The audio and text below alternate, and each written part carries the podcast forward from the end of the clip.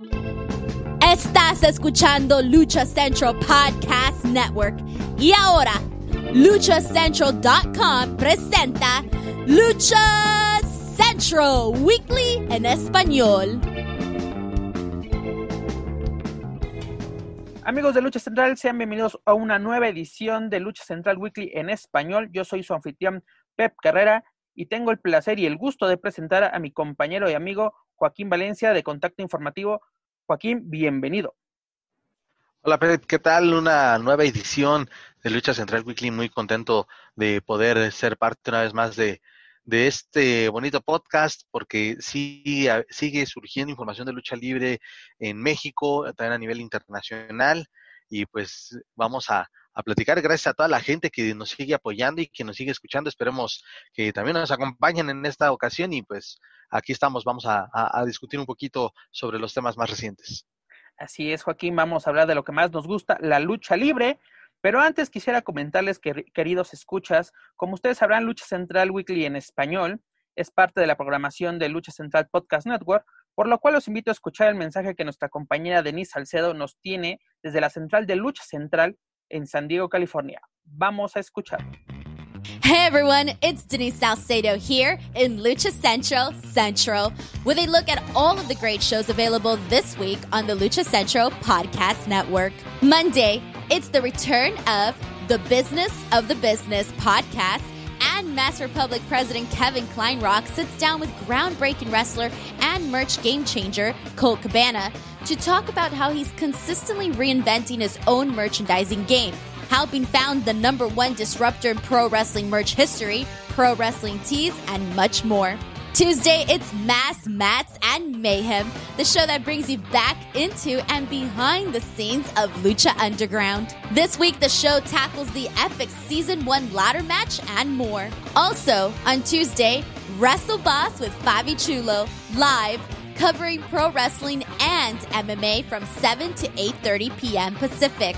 This week's guests include Brujeria bassist and wrestling commentator Pat Hoed, aka Larry Rivera, and UFC fighter Gustavo Lopez. Head to luchacentral.com to listen live or download it Wednesday across podcast platforms. Wednesday nights live on Facebook, it's Spanish show La Mesa de los Margaros, giving you both the news and the chisme from around the lucha world. This week, CMLL photographer Alexis Salazar will be stopping by to talk Lucha Dynasties, the media, and more. Thursdays, it's straight out of the bodega with Papo Esco. First, if you missed last week's interview with AEW star Jungle Boy Jack Perry, you owe it to yourself to go back and listen to it now. This week, the Lucha homies pull up to the podcast to talk Lucha Libre training, Wrestling Society X, Lucha Underground, and more. On Friday, it's your double dose of Lucha Central weekly podcast. One in English y el otro en español. This week, both shows dive into the question of if Vince McMahon's comparing of Angel Garza to Eddie Guerrero is going to be a good or a bad thing. The empty arena lucha shows that have taken place in the last week and more. Be sure to subscribe and follow all of your favorite Lucha Central Network series on your favorite podcast platforms. And please be sure to give a rating and review to help more fans find the shows that you love. For now, this is Denise Salcedo signing off from Lucha Central Central. Have a great week. Muchas gracias, Denise. Un saludo hasta el 619. Amigos, ya lo escucharon, no se pueden perder toda la programación que tenemos para todos ustedes esta semana a través de Lucha Central Podcast Network, a través de luchacentral.com. Pero bueno, Joaquín, después de tanto anuncio, tanta presentación, hay que darle con todo a nuestra, a nuestra primera parte del programa. Como sabrán, siempre tenemos una parte informativa y luego de debate. En nuestra parte informativa, ¿qué tal, Joaquín? ¿O qué te parece si empezamos con Caos Lucha Libre? ¿Quién nos presentó este pasado sábado 21 de junio eh, perdón, domingo, domingo 21 de, de, junio, la segunda parte de su, de su segundo aniversario y pues con combates mm, pues más interesantes sin, sin ofender a los, a los participantes de la, de la primera parte. Recordemos que esta, esta función fue grabada anteriormente, pero fue dividida en dos partes Y en esta ocasión, en la primera lucha que nos presentó en esta ocasión Caos Lucha Libre, Legado Wagner, conformada por hijo de Dr. Wagner Jr. y Galeno del Mal, vencieron, más bien, sí, vencieron a, Fresero Jr. y a, a Mecha Wolf tras la intervención del campeón crucero de Caos Lucha Libre, Emperador Azteca. Sí, es eh, bastante atractivo, ¿no? Es también rodeado un poquito de por controversia, pero en cuanto a la función, la verdad sí, bastante atractivo. Eh, desde luego es una pena, ¿no? Que no se haya hecho como se merece un cartel de tal magnitud, una función tan tan buena, tan atractiva, pero bueno, la cartelera creo que efectivamente no, no desentonó y el legado Wagner, pues demostrando que están hechos para grandes, para grandes cosas, van madurando poco a poco y la verdad es que no la tuvieron fácil ahí con, con Freser y con Mecha Wolf, que están muy, la verdad también ya gente de bastante luna recorrida y que ya también se han hecho de un nombre importante en el terreno independiente. Felicidades allá al, al, legado, al legado Wagner, que cada vez van más de en ascenso y me atrevo a decir que si no fuera por esta pandemia, pues yo creo que hubiesen tenido ahí un, logro, un logro mayor. Y sobre todo, ¿no? Que hijo de Dr. Wagner Jr. pudiese regresar a Japón para defender su título en Pro Wrestling Noah y él lo ha, lo, ha, hecho público, ¿no? A través de las redes sociales, de que ya está impaciente por regresar a Japón, pero bueno, afortunadamente ha tenido trabajo aquí en México y este tipo de funciones a puerta cerrada, hay que recalcar eso, fue una función a, puerta cerrada y fue grabada en un estudio de televisión. Pero bueno, eh, continuando con los resultados, también nos tuvimos eh, pues nuevos campeones de, de parejas mixtas de, de, Caos Lucha Libre, donde Ayako Hamada y el Divino conquistaron dicho campeonato tras vencer a Baby Love y Cuervo. Nuevos campeones, recordemos que este título estaba, estaba vacante y pues si vas a tener campeonatos es bueno que, que, sea, que sigan vigentes, ¿no? Ya lo habíamos platicado en emisiones anteriores y pues bueno, veamos qué tal les va a, los nuevos monarcas en, en, esta, en este, pues ahora sí, en el inicio de este, de este reinado. Y en el, en el tan esperado evento estelar, eh, el Dr. Wagner Jr. logró su primera defensa como campeón de peso completo de Caos Lucha Libre tras vencer a Daga y a Blue Demon Jr. en una lucha de triple amenaza. Qué pedazo de retadores, ¿no? La verdad, digno, digno este evento estelar. Eh, luchadores buenísimos que la verdad digo, eh, si hubiese ganado Daga o si hubiese ganado Demon, el campeonato hubiera quedado en muy buenas manos. Y esto es también de lo que se habla, ¿no? A lo, mejor, a lo mejor sonamos un poco reiterativos, pero es que vale la pena mencionarlo. Este tipo de campeonatos, que la verdad, bueno, particularmente el diseño de Caos, me, agrada bastante el diseño de su título, pero bueno, eso es algo más estético. En cuanto a, la, a lo luchístico, efectivamente lo de este Wagner es ante este tipo de luchadores, luchadores que de verdad te ofrezcan algo, te exijan, eh, como lo es eh, Daga y Blue Demon Jr., que te exijan este lo, lo más que puedas para, o que saquen lo mejor de sí para poder tener una, una defensa titular. Eh, me gustaría quizá tener un mano a mano. Soy fan de las luchas de, de, triple amenaza o de cuatro, pero no hay nada como un mano a mano cuando se trata de un campeonato. Y entonces, eh, tal vez, ¿no? Tal vez creo que sí se merecería eh, una revancha cualquiera de los dos, Daga o Blue Demon, o alguien más, porque la verdad que Wagner eh, ha criticado y todo, por lo que, por lo que es su, su presente, y bueno, ya me se presenta desde que perdió su máscara, se ha mantenido en lo más alto y sí lo critican y todo, pero sigue demostrando que está en muy buena condición y todavía puede. Y lo más importante, ¿no? Lo siguen viendo y lo siguen siguiendo. Sea para bien o para mal, siguen siguiendo a Wagner. Y, ya lo hemos mencionado también en este programa y en muchas ocasiones lo, recalcamos.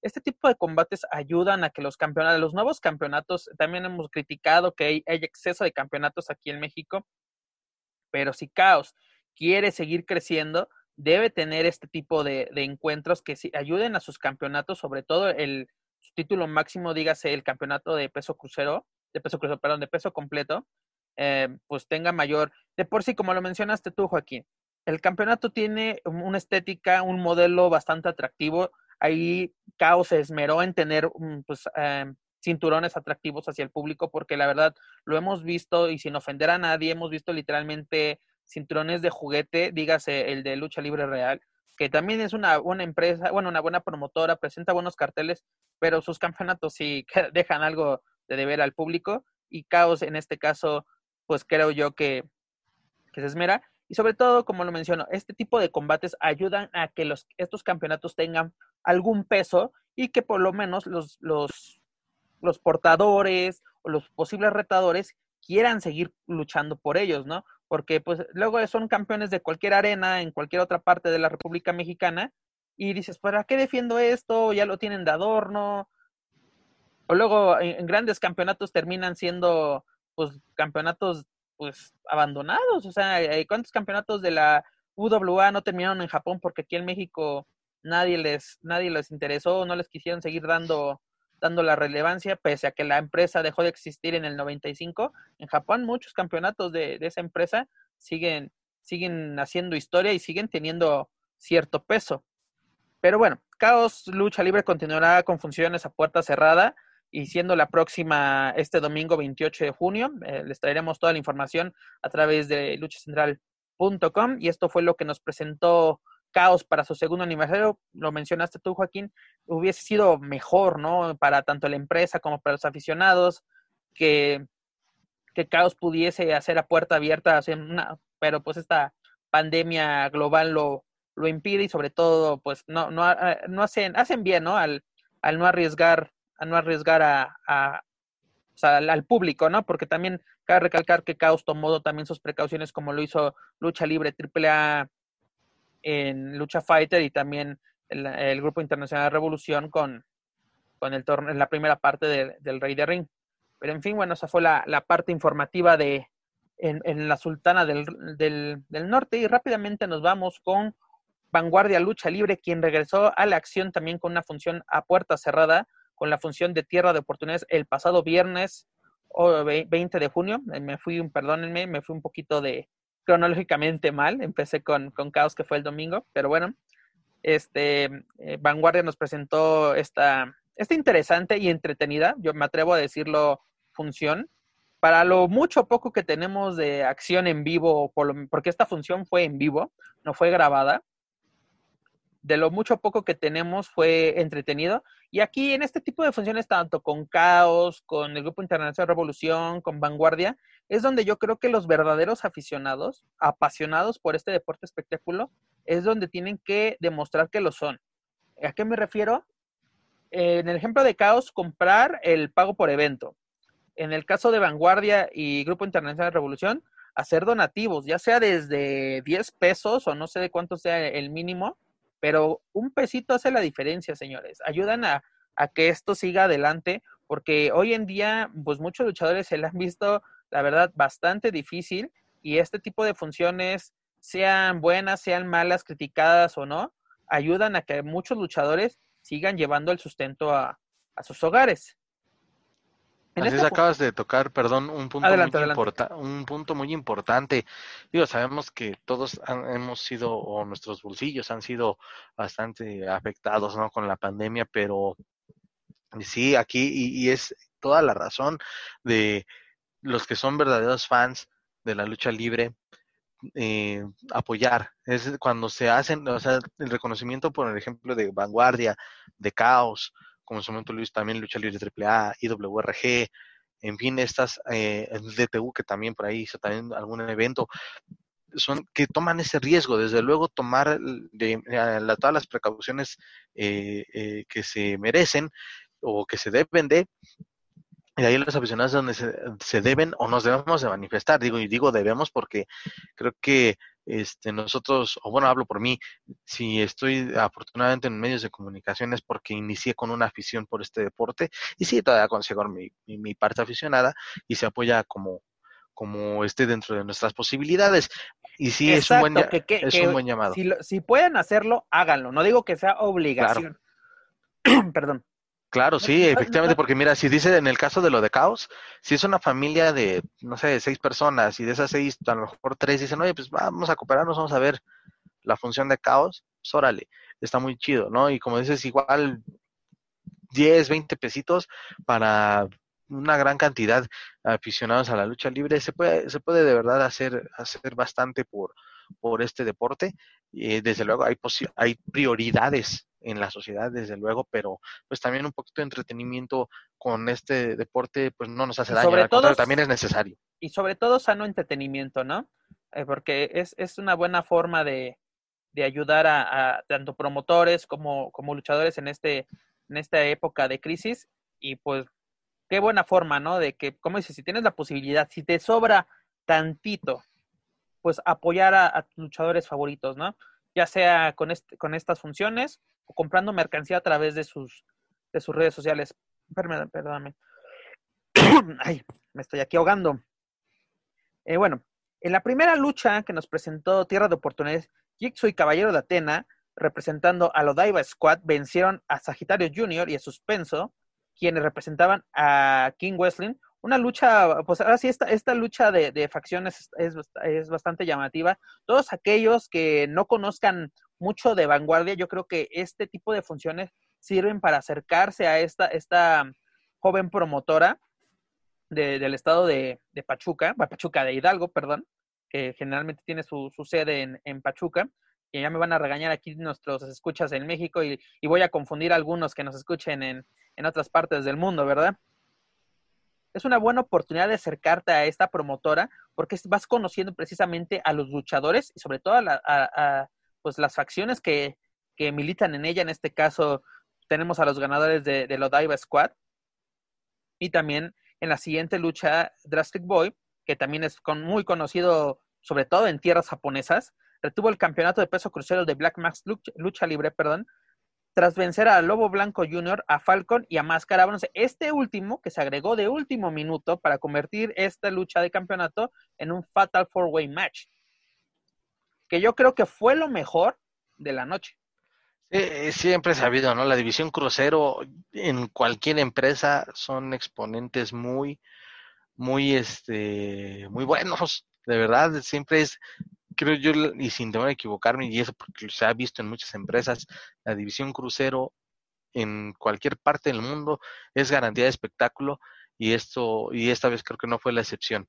Y qué gusto ver este sí ya tenía rato que no veía a Drastic Boy y mucho menos a, a Máscara de Bronce no ya tenía rato de quizás los los más mm, comerciales si me, permiten la expresión pero qué bueno la verdad este cumplieron y pues insisto este este tipo de luchas pues también para para darle brillo a ese a ese título Así es, Joaquín, comparto tu opinión, los cruceros, bueno, la división crucero siempre ha dado de qué hablar, no por nada en los 90 brillaron en WCW, esta famosísima revolución de los cruceros, sobre todo integrada por luchadores mexicanos, también tuvimos a Dean Malenko, a Chris Jericho, ¿no? Así de, de Canadá, eh, Dean Malenko estadounidense, ¿no? Hay que recalcar, no me vayan a confundir también, no los vaya yo más bien a confundir. Y cumplieron, cumplieron estos muchachos, y pues interesante lo que se viene a, para Drastic Boy, ¿no? Como campeón crucero de, de, Black Mask.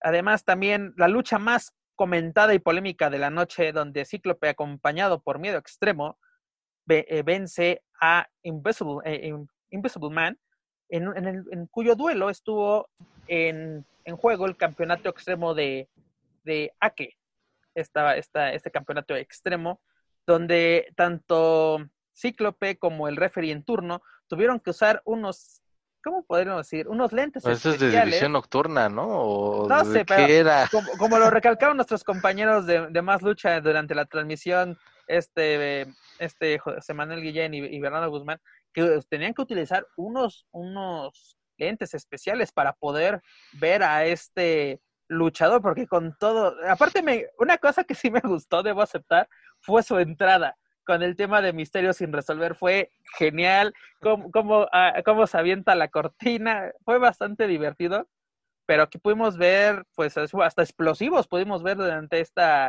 esta polémica y comentada lucha, que mucha gente ya sabe, ¿no? Es de, denigran la lucha libre, esas son payasadas, yo le llamo entretenimiento. Efectivamente, y, y, siempre esa comparación con lo que se produce en Estados Unidos, ¿no? De eh, las grandes producciones o las grandes historias o personajes, pues, poco comunes, por así decirlo, y la verdad es que se, se, se volaron la, la, barda. Se volaron la este barda. Invisible Man. Pero, Joaquín, si el propio Vince McMahon se pudo enfrentar a Dios en Backlash en 2006, ¿por qué no el Invisible Man se puede, puede presentar en un duelo de campeonato hasta, eh, ante, ante Cíclope. ¿no? Sí, esa, en, la era lucha lo que libre, iba. en la lucha libre todo es posible y Vanguardia lo hizo posible. Y tuvimos nuestro primer duelo de contra un hombre invisible en tierras mexicanas.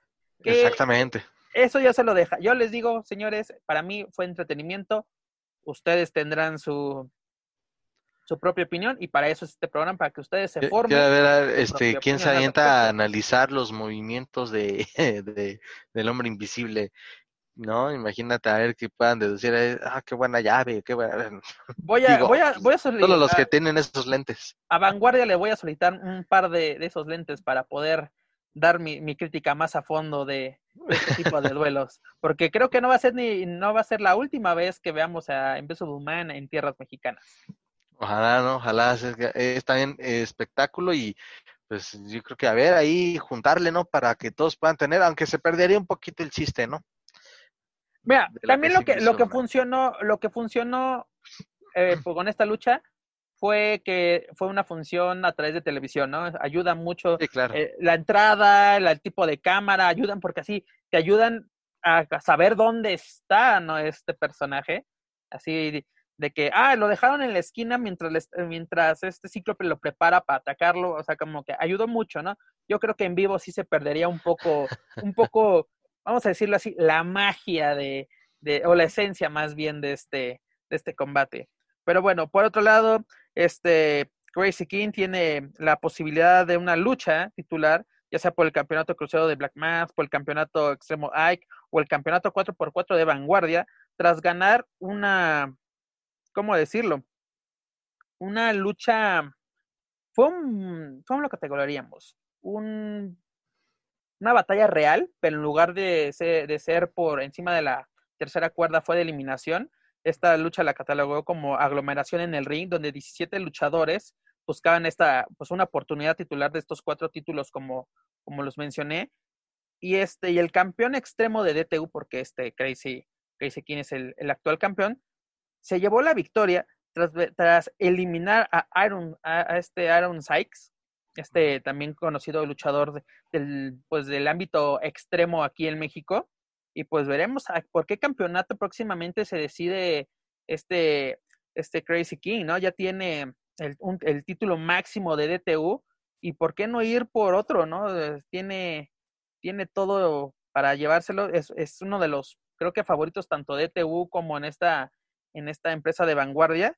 Y en el evento estelar nuevamente tuvimos a Cíclope junto a mm, Miedo Extremo defendiendo los campeonatos de parejas de Black Mass Lucha Libre, pero no pudieron salir avantes porque los perdieron ante Símbolo Azteca y Gasparín Jr. Señores, no se rían de este, de este nombre, porque también fue una lucha bastante atractiva. Lo peculiar de esta lucha, además de perder los campeonatos de parejas de Black Mask, Cíclope tiene que abandonar Vanguardia porque fue lo que se pactó eh, durante vestidores en este, en este evento. Y pues hay que ver qué, qué, qué le prepara ¿no? a Cíclope porque prácticamente es la, Cíclope y Miedo Extremo son la esencia junto a Dastard Boy de Vanguardia, ¿no? Porque son los fundadores, ¿no? De esta, de esta promotora extrema hidalguense.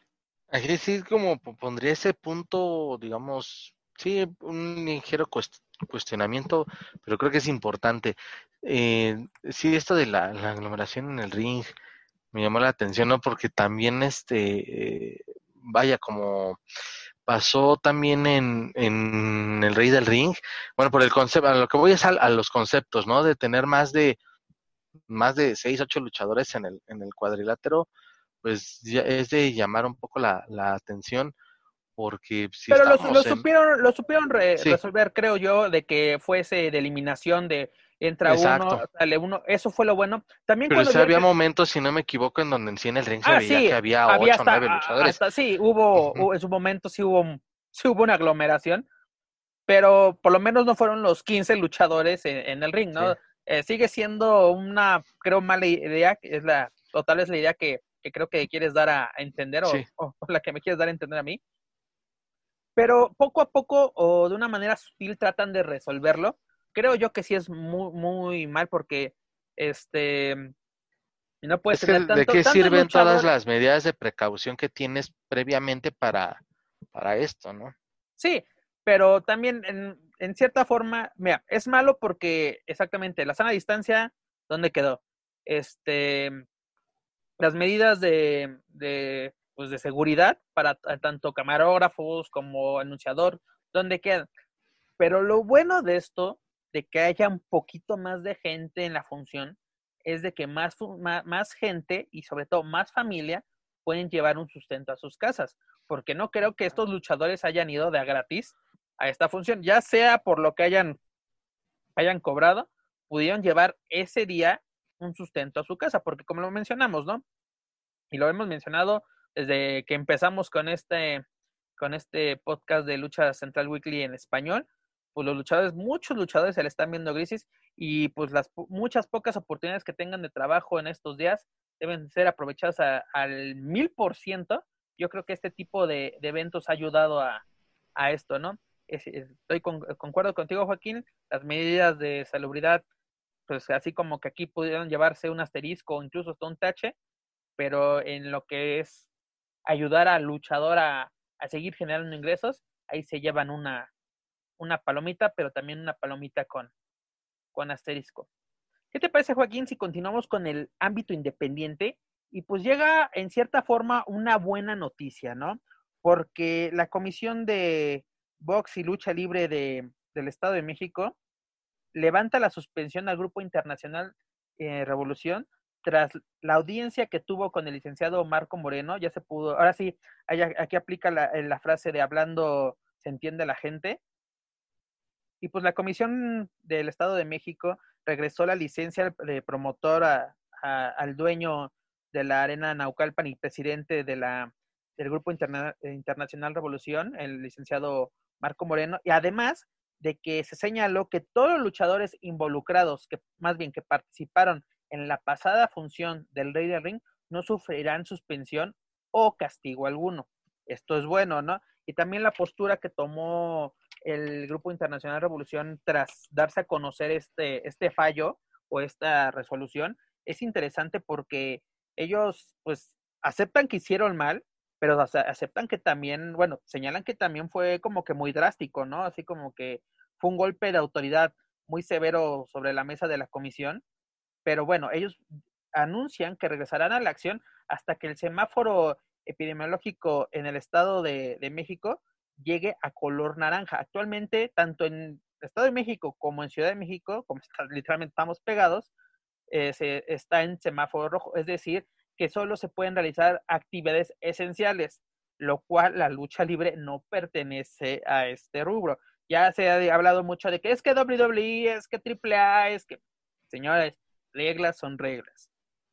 Pero lo interesante es. de que ellos van a acatar tanto, pues ahora sí, lo que le, le marque la comisión y sobre todo las, las autoridades de salud local, tanto, sí, pues locales y estatales, ¿no? Hasta que ellos den luz verde de que, de que, ok, ya estamos, ya es posible por lo menos hacer funciones a puerta cerrada, porque el Grupo Internacional Revolución continuará con el Rey del Ring tanto con la segunda fase como la tercera fase, es decir, todavía falta sacar al segundo finalista y obviamente el duelo contra Demonio Infernal, ¿no? Para decretar quién será el, pues, el Rey del Ring 2020. Además de que anuncian que pues también llevarán a cabo el- la edición 2020 del Festival de Máscaras y por de momento estos serían a puerta cerrada. Hasta que les den autorización sería a puerta cerrada porque creo que tendría que llegarse a semáforo verde para poder ya realizar eventos con público. Es Así que- es. es que si no, no, no estoy tan, tan equivocado, pero bueno, esta es una muy buena noticia. La semana pasada fue el tema en boga de todos, tanto en México como en Estados Unidos. Muchos hablaron de, de, pues, ¿cómo decirlo? De la polémica, ¿no? De que la polémica decisión, de que si fue buena, si fue mala, pero creo yo que fue, mm, eh, para no irme tan mal y no entrar en polémica con, con la administración del Grupo Internacional de Revolución, pues ellos fueron los que pagaron los platos rotos porque fue como que un golpe de autoridad por parte de la, de la comisión, porque yo creo que tenían, necesitaban alguien de peso para que los demás promotores y luchadores se la pensaran dos veces antes de realizar algún evento a puerta cerrada en la demarcación del Estado de México. No sé cómo lo veas tú. Pues sí y no, porque, híjole, sí, es, es un tema delicado y hay que tener desde luego el cuidado debido para hablarlo. No por eso nos, no por eso me voy a guardar la opinión, este, pero pues previamente ha habido, si han hecho funciones en, el Estado de México, tal vez no con la, con el gran peso que, que representa la, arena Naucalpan, ¿no? Y la y IWRG. Pero este, ah, qué bueno que se llegó a un, a un acuerdo.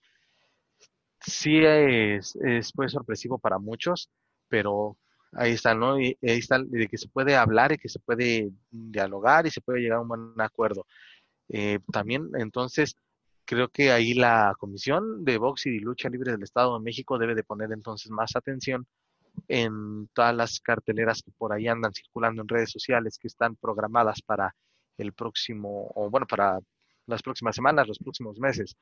Y, y pues nada más ahí de también checar qué estaría pasando, por ejemplo, con la Arena López Mateos, porque la Arena López Mateos ya tenía también programadas algunas funciones, entre ellas el aniversario de, de este recinto, y pues hasta el momento como que también ahí de esa parte, por ejemplo, de esa parte sí están un poquito más, más cuidadosos en no confirmarla, pero por ahí se anda sabiendo que, que siguen venta de boletos o que se siguen anunciando. Bajita la mano, pero se siguen anunciando. Entonces, a ver qué es lo que sucede. Yo creo, Joaquín, que no se la jugarían. Ya después de, porque queramos o no, el Grupo Internacional de Revolución yo creo que es la promotora, empresa, como la quieras catalogar, más fuerte del Estado de México.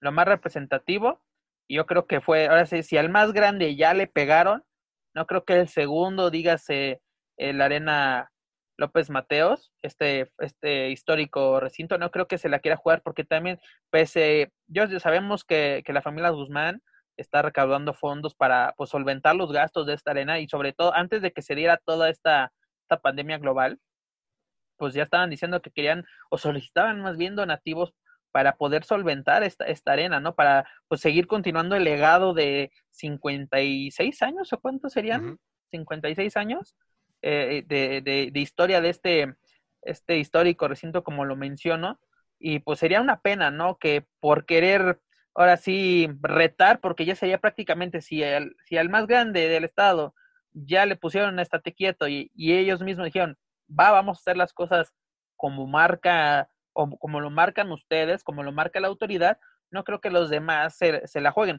Por lo menos promotores grandes o importantes dentro del Estado de México.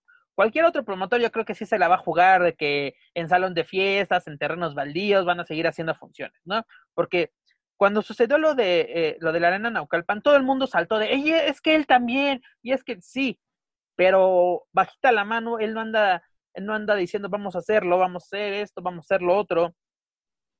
Eh, y por ejemplo, también eh, sería cosa de que a ver qué va a pasar con Coacalco, qué va a pasar con la Nesa, qué va a pasar con los Budocán. Esas, esas arenas importantes dentro de esta demarcación mexiquense se, eh, van a estar siempre bajo, pues ahora sí, el foco de, la, de las autoridades, ¿no? Y no creo que se arriesguen porque ya supieron lo que les puede pasar si, si le juegan al vivo, ¿no? Porque en cierta forma sí le jugaron al vivo. Yo creo que, más bien, no creo. Los propios dueños eh, involucrados en la fusión saben que en cierta forma sí se actuó mal, ¿no? Así como que fue un teléfono descompuesto.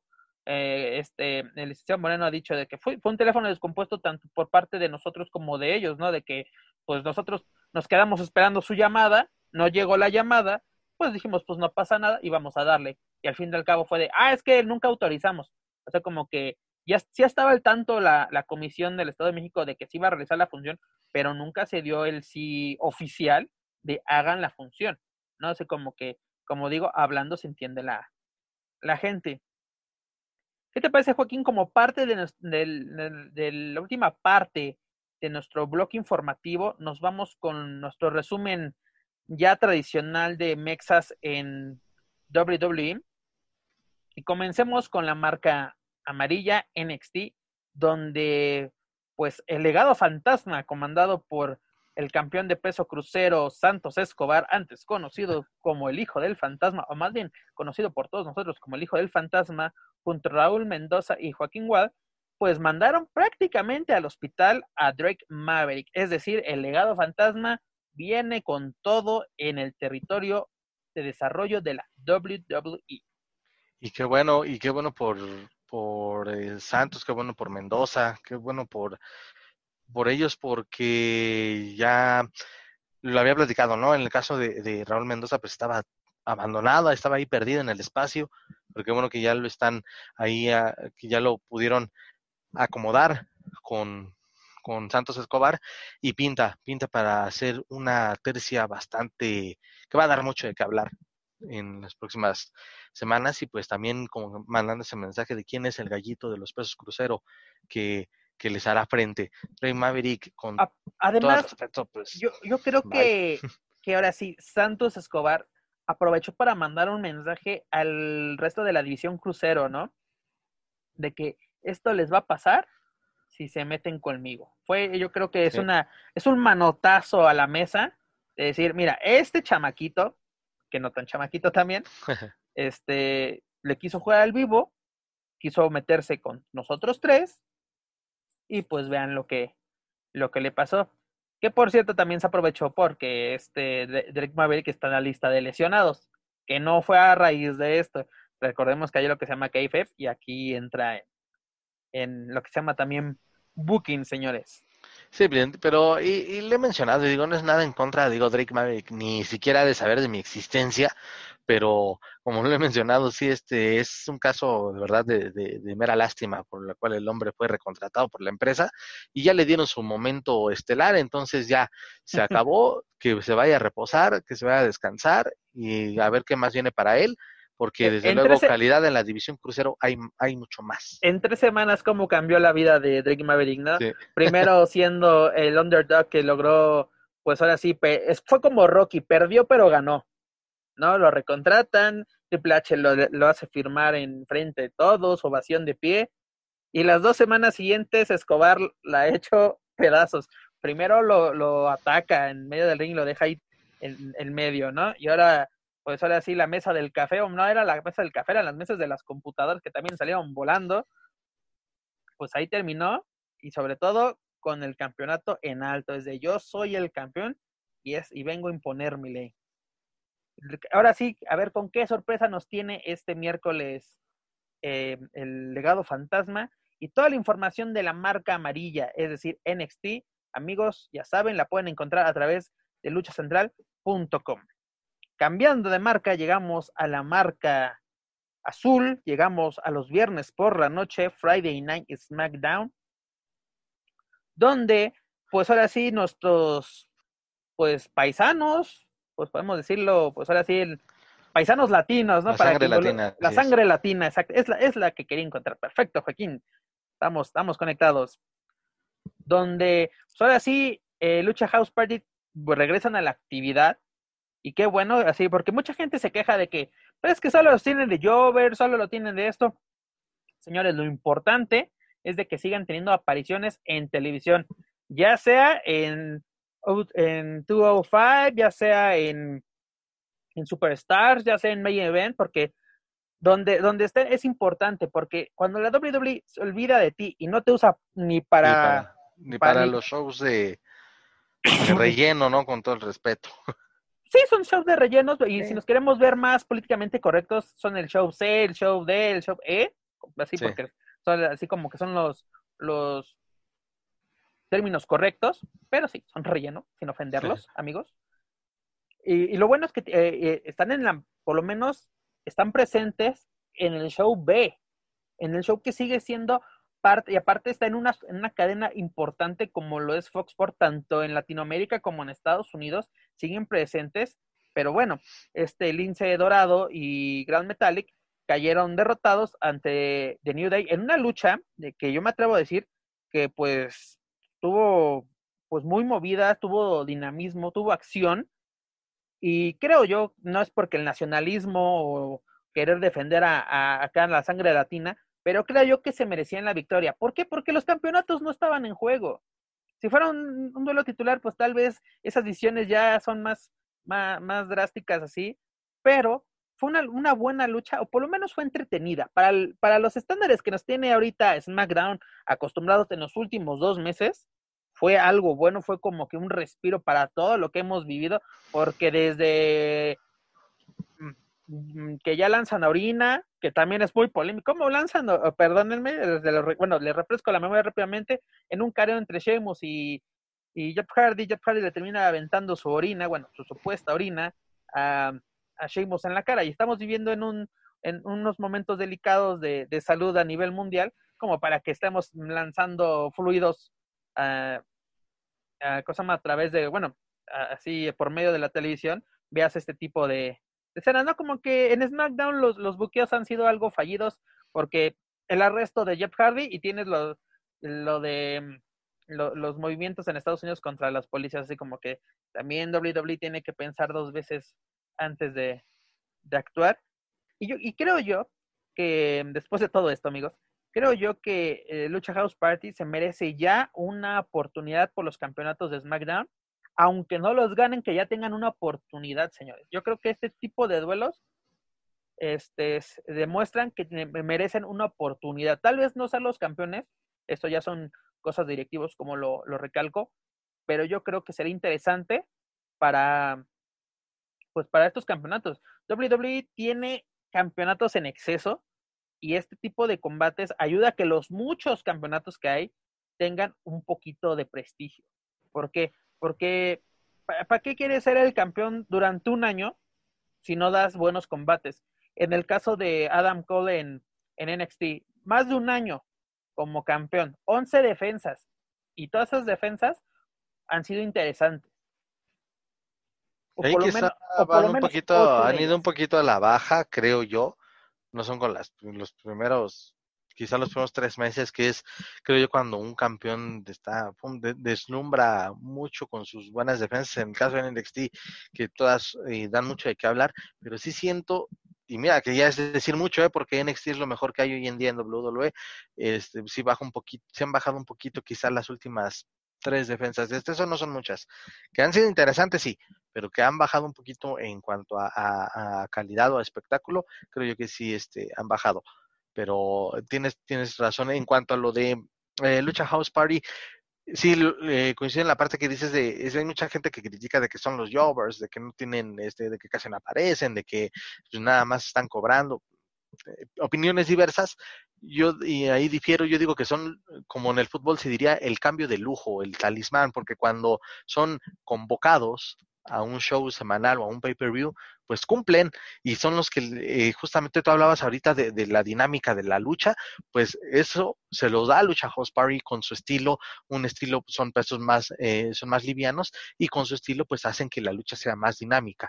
Entonces yo no los veo como los jobbers, yo los veo como como un cambio de lujo. Además, y que desde luego les va a llegar su momento. Algo que debemos recalcar, Joaquín, es de que tan, ellos, tanto Lucha House Party como The New Day, se lucieron y dejaron lucir.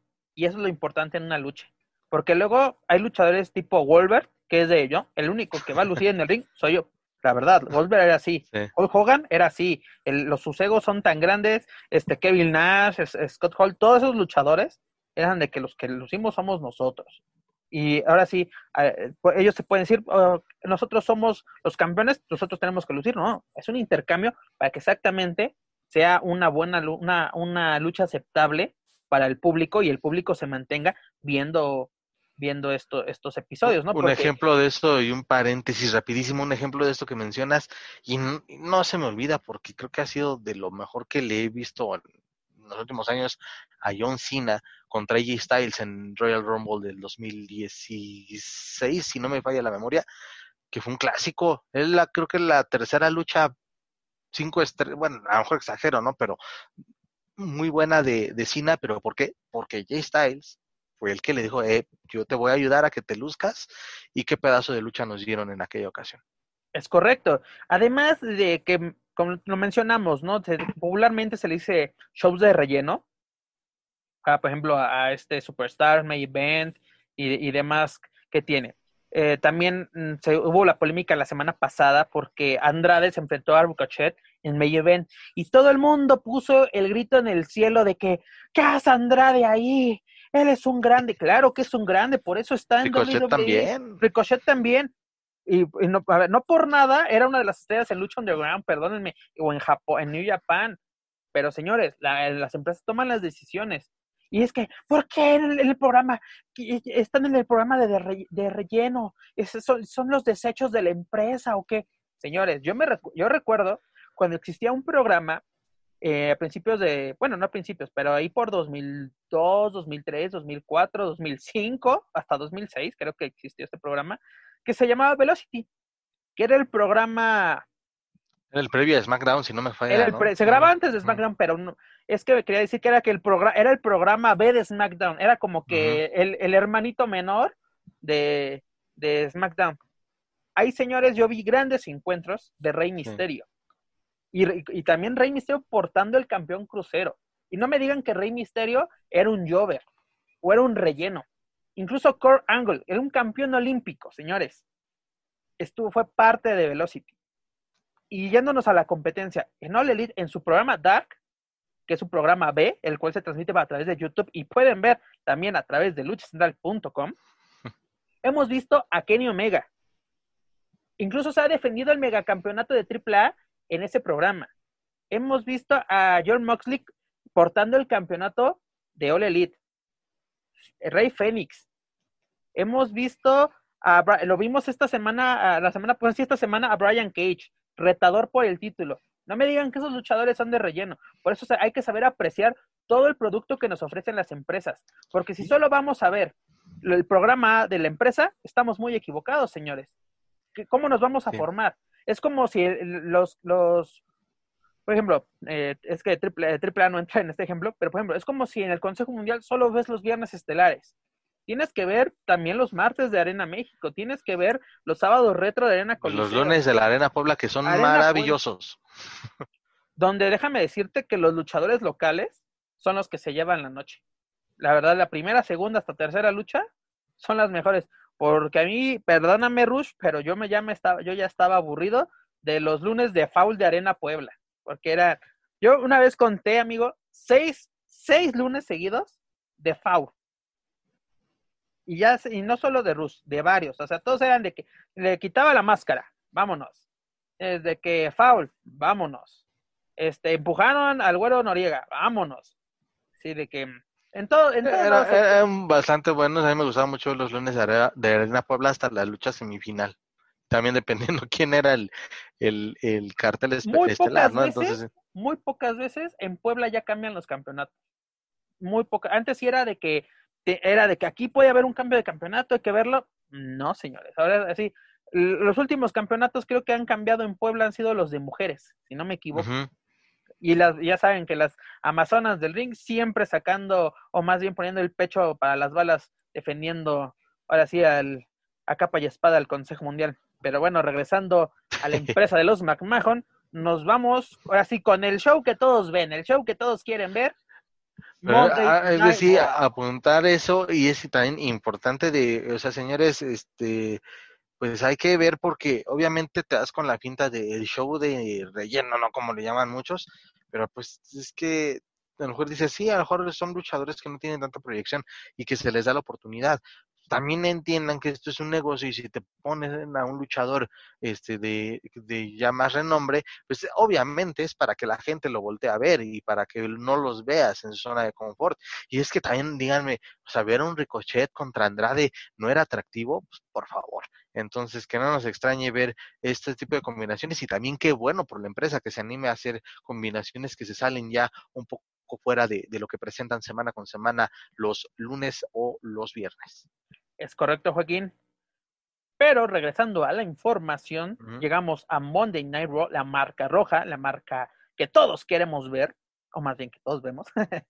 este, pues algo interesante se dio, ¿no? Este, este lunes estuvo ya un poquito más, pues ahora sí, animoso, pese a la salida de Paul Heyman, porque cuando se supo de la salida de Paul Heyman de, de las filas de la producción de Raw, pues muchos pensaron de que los mexicanos o latinos iban para afuera y pues afortunadamente vamos a sacar el nacionalismo o el eh, pues ahora sí que nos gane lo, el, el, que apoyar al paisano o a nuestras raíces también. Este, pues Andrade y Ángel Garza no se separan. Como que Celina ya les puso sus, sus buen jalón, su jalón de oreja exactamente, Joaquín. Y pues ahora ya tienen su objetivo claro. Vamos a hacer un equipo, tenemos un objetivo en común.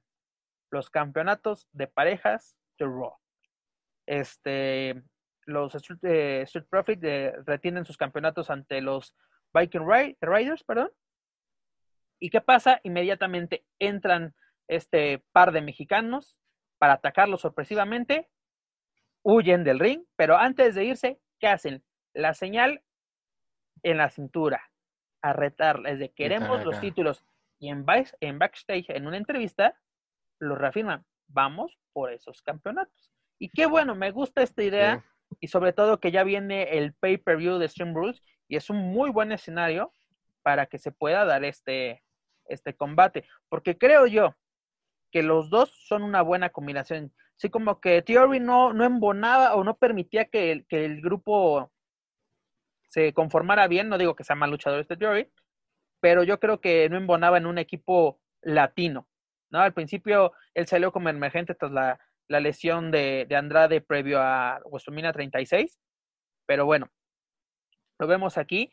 Y, y, esto muestra interesante, ¿no? Porque también la división eh, de parejas en Raw iban a la baja tras esta, pues ya alargada, ¿no? Competencia entre Street Profit y, y, y este par de poderosos vikingos que llegaron a Raw con todo y luego se convirtieron en, perdónenme la expresión, como como bufones los, totalmente. Los patiños de los Los patiños, Profits. porque eso que mira, de Street Profit ya lo veíamos esto ver, ya lo veíamos, perdón, desde NXT. NXT. Eso, es, uh -huh. eso, es, eso, es, es, su estilo, ¿no? Era como que la versión mejorada, creo yo, de, de Crime Time. O sea, como que fue de que la versión más bien, a ver, la versión bien hecha y con buenas sí. oportunidades.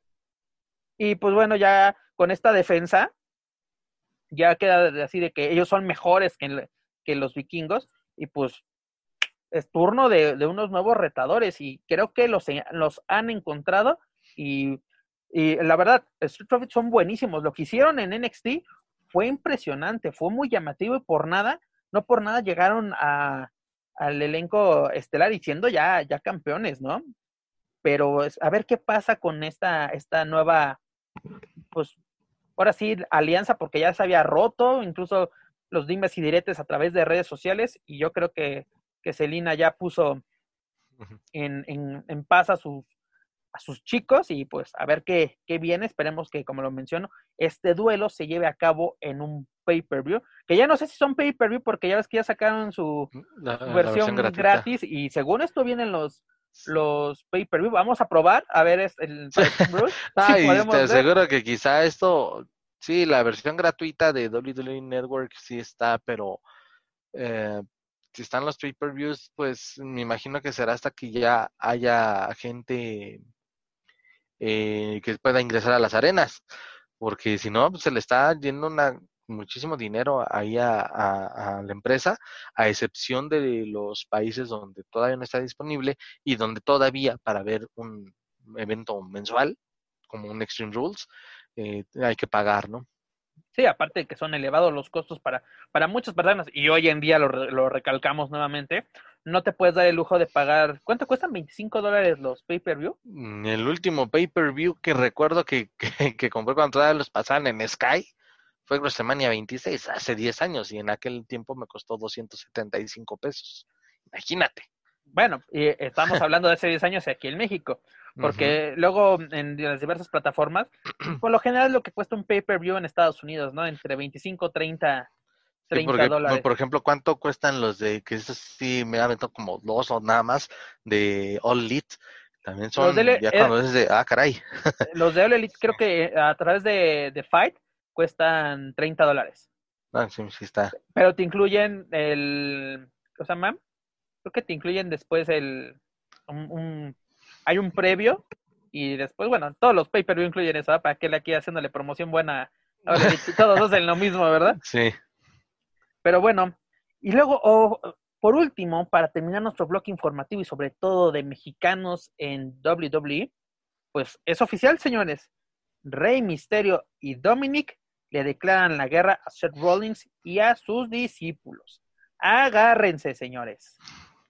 Hasta que detonó, hasta que detonó, y esto pinta para algo bueno, la verdad, porque hubo comentarios muy positivos en redes sociales de cómo terminó eh, este episodio de Raw, y la verdad sí, y con el apoyo de Alistair Black y de, y de Humberto, pues la verdad sí es, eh, va, va, a lucir algo muy atractivo y sí, casi casi un 95%, si no es que más, de que se van a enfrentar en Extreme Rules en una lucha de relevos australianos. Lo que también ahí me quedaría la duda es que si sería este, Rollins con Theory y Murphy contra eh, Misterio, Humberto si y no creo que este lleguen a poner a Dominic todavía. Yo creo que, mm, bueno, si se llega a dar ya que Dominic entre en acción ya como luchador de WWE, yo creo que sería un encuentro de relevos atómicos, es decir, un eight-man tag team match. ¿A quién meterías uh, para complementar a, al equipo del Mesías? Mm, ¿A quién podría? Sí, cierto, buen punto, mira, se me estaba yendo. Mira, o tal vez va a ser relevos australianos, con obviamente Rey Mysterio, este Black y, y Carrillo, contra contra el Mesías de los lunes por la noche y con y este Murphy y Theory y obviamente eh, este Dominic como pues ahora sí como agregado cultural exactamente. Pues mira pinta bien esto o sea de que ya Rey Misterio pues regresa a la acción después de toda esta polémica que hemos comentado aquí en el Lucha Weekly en español en las semanas pasadas, de todo lo que se habló, toda la polémica que generó aquí en México, que incluso los medios no especializados metieron su cuchara como siempre que pasa algo bueno, algo más, más bien, cuando pasa algo bueno, ni sus luces. Pero incluso fue, fue interesante que recordamos esto, de que en la primera plana del Universal, cuando fue WrestleMania, en la primera parte de, de deportes, WrestleMania se llevó los reflectores porque, porque no había nada más que reportar.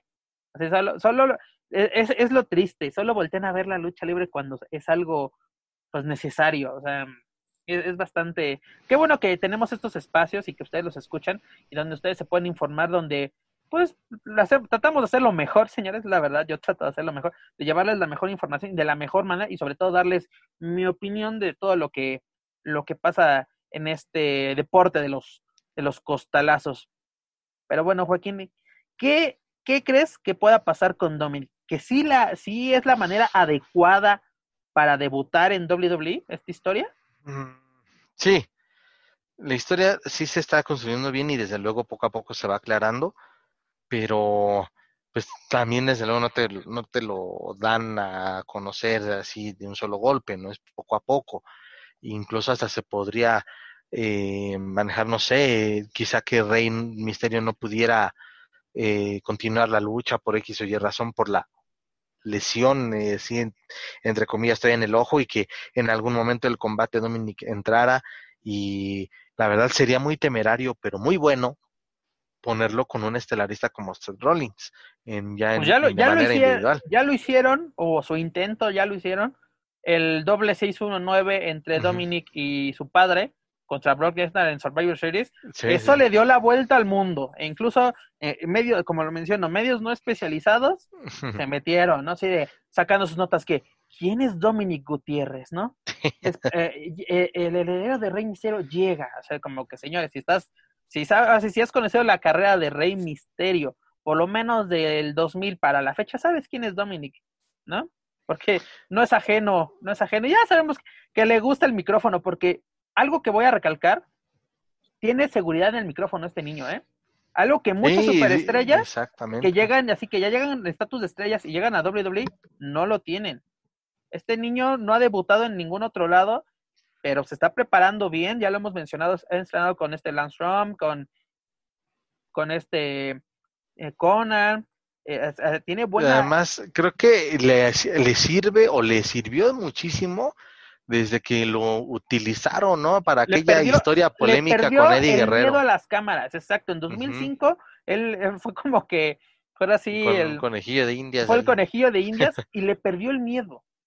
Al principio, en esa época podemos ver la diferencia. En esa época, obviamente, era un niño, pero podemos ver que sí tenía miedo, así como que qué está pasando, lo estoy haciendo bien. Y obviamente tanto Eddie como Rey es así de así venga, tú puedes, y salió una polémica historia, no es de mis favoritas, la verdad, soy sincero, pero señores, ese SummerSlam, todo el mundo lo vio para ver qué pasaba con Dominic y bueno, más bien, si con quién se quedaba Dominic. ¿Con quién se queda Dominic? Con Eddie o con...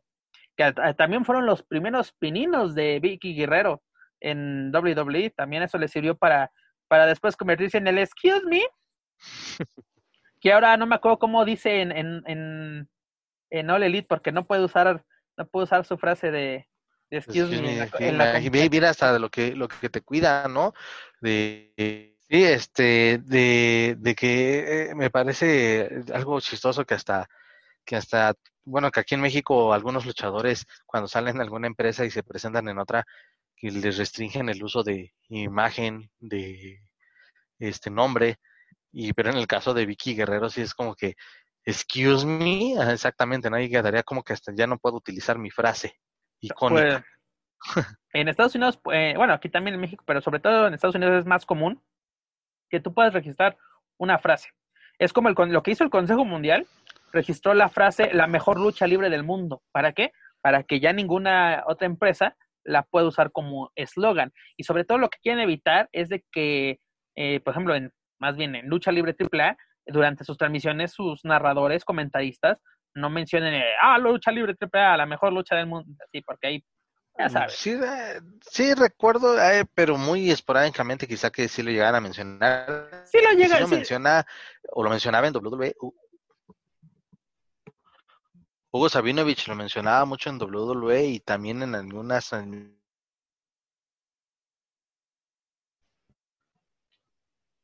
algunas qué, perdón?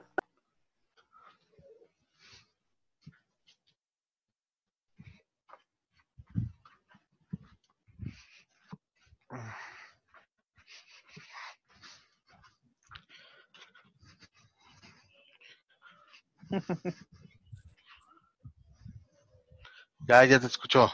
Ya. ¿Qué problemas técnicos, amigo? Aquí está. Bien. Pero bueno, si quieres continuamos, ya terminamos acá, ya nos vamos al debate mejor ya para, terminar. No, es que viene hasta la cocina. sí, nos metimos hasta la cocina. Pero si quieres ahí otra vez. Éramos 3, 2, 1. Así es, mi estimado Joaquín. Pero ¿qué te parece si finalizamos por hoy nuestro bloque informativo, que fue, pues, fue un poquito extenso, pero yo creo que pudimos cubrir lo más relevante que ha sucedido tanto en México como los mexicanos en, en WWE y llegamos a nuestra parte de debate y el tema que tú quieres traer a la mesa es bastante interesante. Tu tema es ídolos del ring. Título abaratado. ¿Qué hace a un luchador que, se convierte en ídolo, mi estimado Joaquín?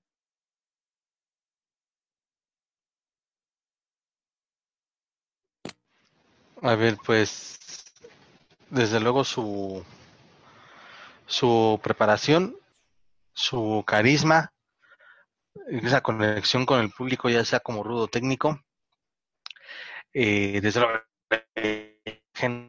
la imagen que utilice, puede ser lo más sencillo, pero este, eso también eh, cuenta mucho y que seas constante, desde luego, ¿no? Que seas constante en tu trabajo.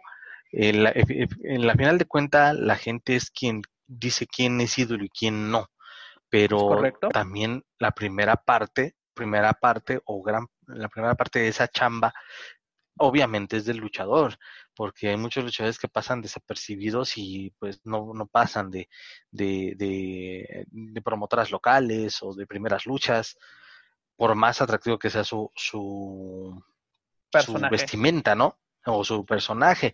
Entonces, eh, es una conjunción de todo, desde lo más básico desde luego la preparación, muchos dicen, eh, para ser luchador tienes que parecerlo, sí, efectivamente, el entrenamiento. Pero hay luchadores que parecen luchadores y no son luchadores. O sea, yo creo que eso es una gran mentira, o por lo menos es una mentira, una mentira que se han querido creer los propios luchadores. Yo te, perdón si te interrumpo, Joaquín, pero te quiero preguntar. los, el título de ídolo del ring actualmente está abaratado, no solo en México, eh, a nivel mundial. Sí. Ya, Sí, cualquier, porque- ya cualquiera es ídolo. Efectivamente, ya cualquiera, digo, y este, también se ven muchos deportes, ¿no? Este, Ah, sí, con un mes, un mes de buena racha. yo creo que el mejor ejemplo un en México, mes de buena racha ya muchos piensan que es este. Dale, dale.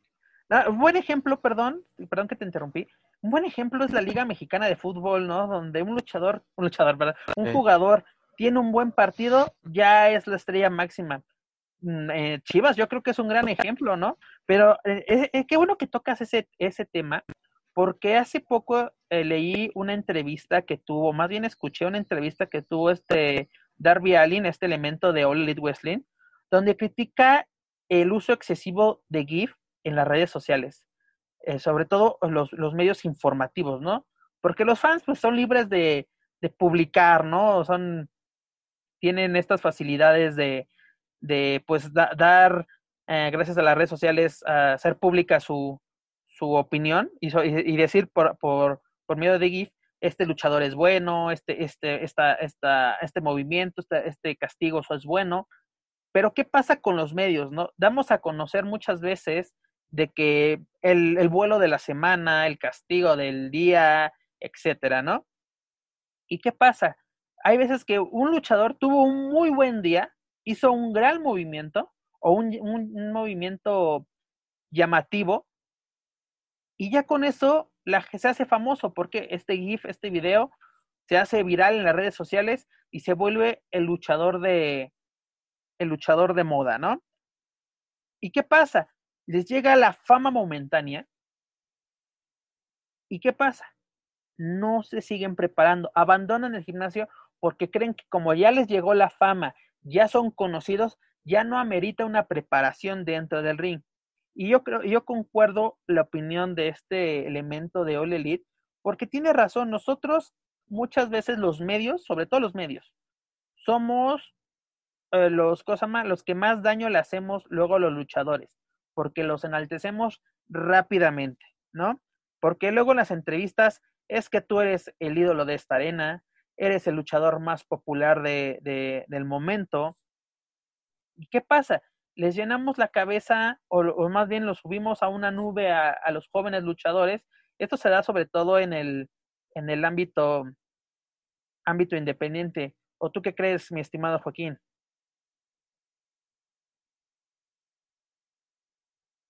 Sí, fíjate que no había escuchado esa declaración y es sí bastante interesante, pero efectivamente no hay muchos medios que, que ah, cometemos esa eh, con tal de reconocer el trabajo, a veces no, no llegamos a medirlo, pero pues también la gente, insisto, la gente es al final de cuentas quien decide quién es ídolo o no, porque uno como medio puede decir, "Eh, él es muy bueno, es él lleva todo, tiene muchas actitudes, pero también no va a haber una conexión con la gente.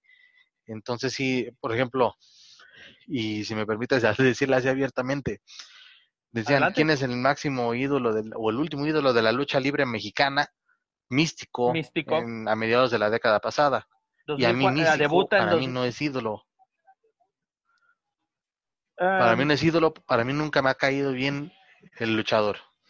Mira, ¿qué te parece si antes de eso es un punto bastante, bastante interesante? Pero ¿qué te parece si antes, déjame comentarte lo siguiente. ¿No crees que la prensa especializada, vamos, a, llamarlo así, tiene la culpa de la adulación barata que se lleva a cabo, sobre todo las entrevistas en, en backstage o en vestidores, como quieran llamarles? Porque siempre es el, eres el ídolo de esta arena, e- eres el mejor campeón de todos los tiempos, así de, ¿qué viste al Santo? ¿Viste a Gori Guerrero? ¿Viste? O sea, ¿por qué, ¿por qué caer en esa adulación a la hora de platicar con luchador? Hoy en día tenemos más acceso a los luchadores. Yo me acuerdo en una, una plática con, con el buen Rafael Maya, quien mandó un saludo, me decía que antes para que tú tuvieras una entrevista con un luchador, le tenías que pagar o invitarla a una comida de que pues, quieres acceso a mí, dame algo a cambio, ¿no? Hoy en día existen, um, eh, tanto en empresas grandes como en promotoras, existen departamentos de prensa que te dan un acceso al luchador siendo un medio de comunicación.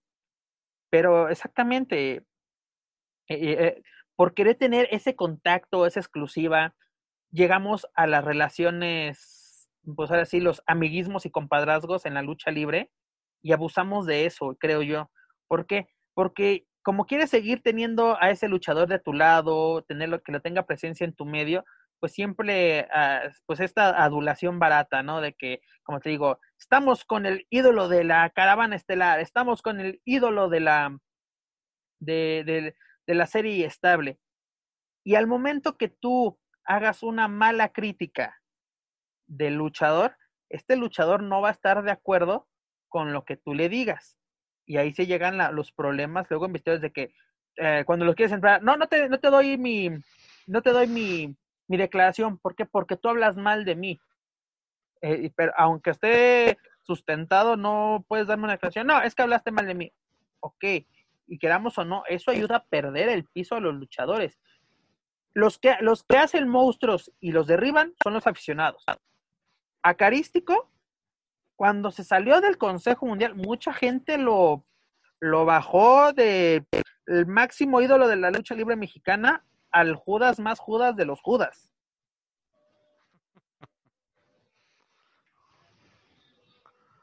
Sí, y es, efectivamente no es este, es este el ejemplo para muchos ídolo, para mí no.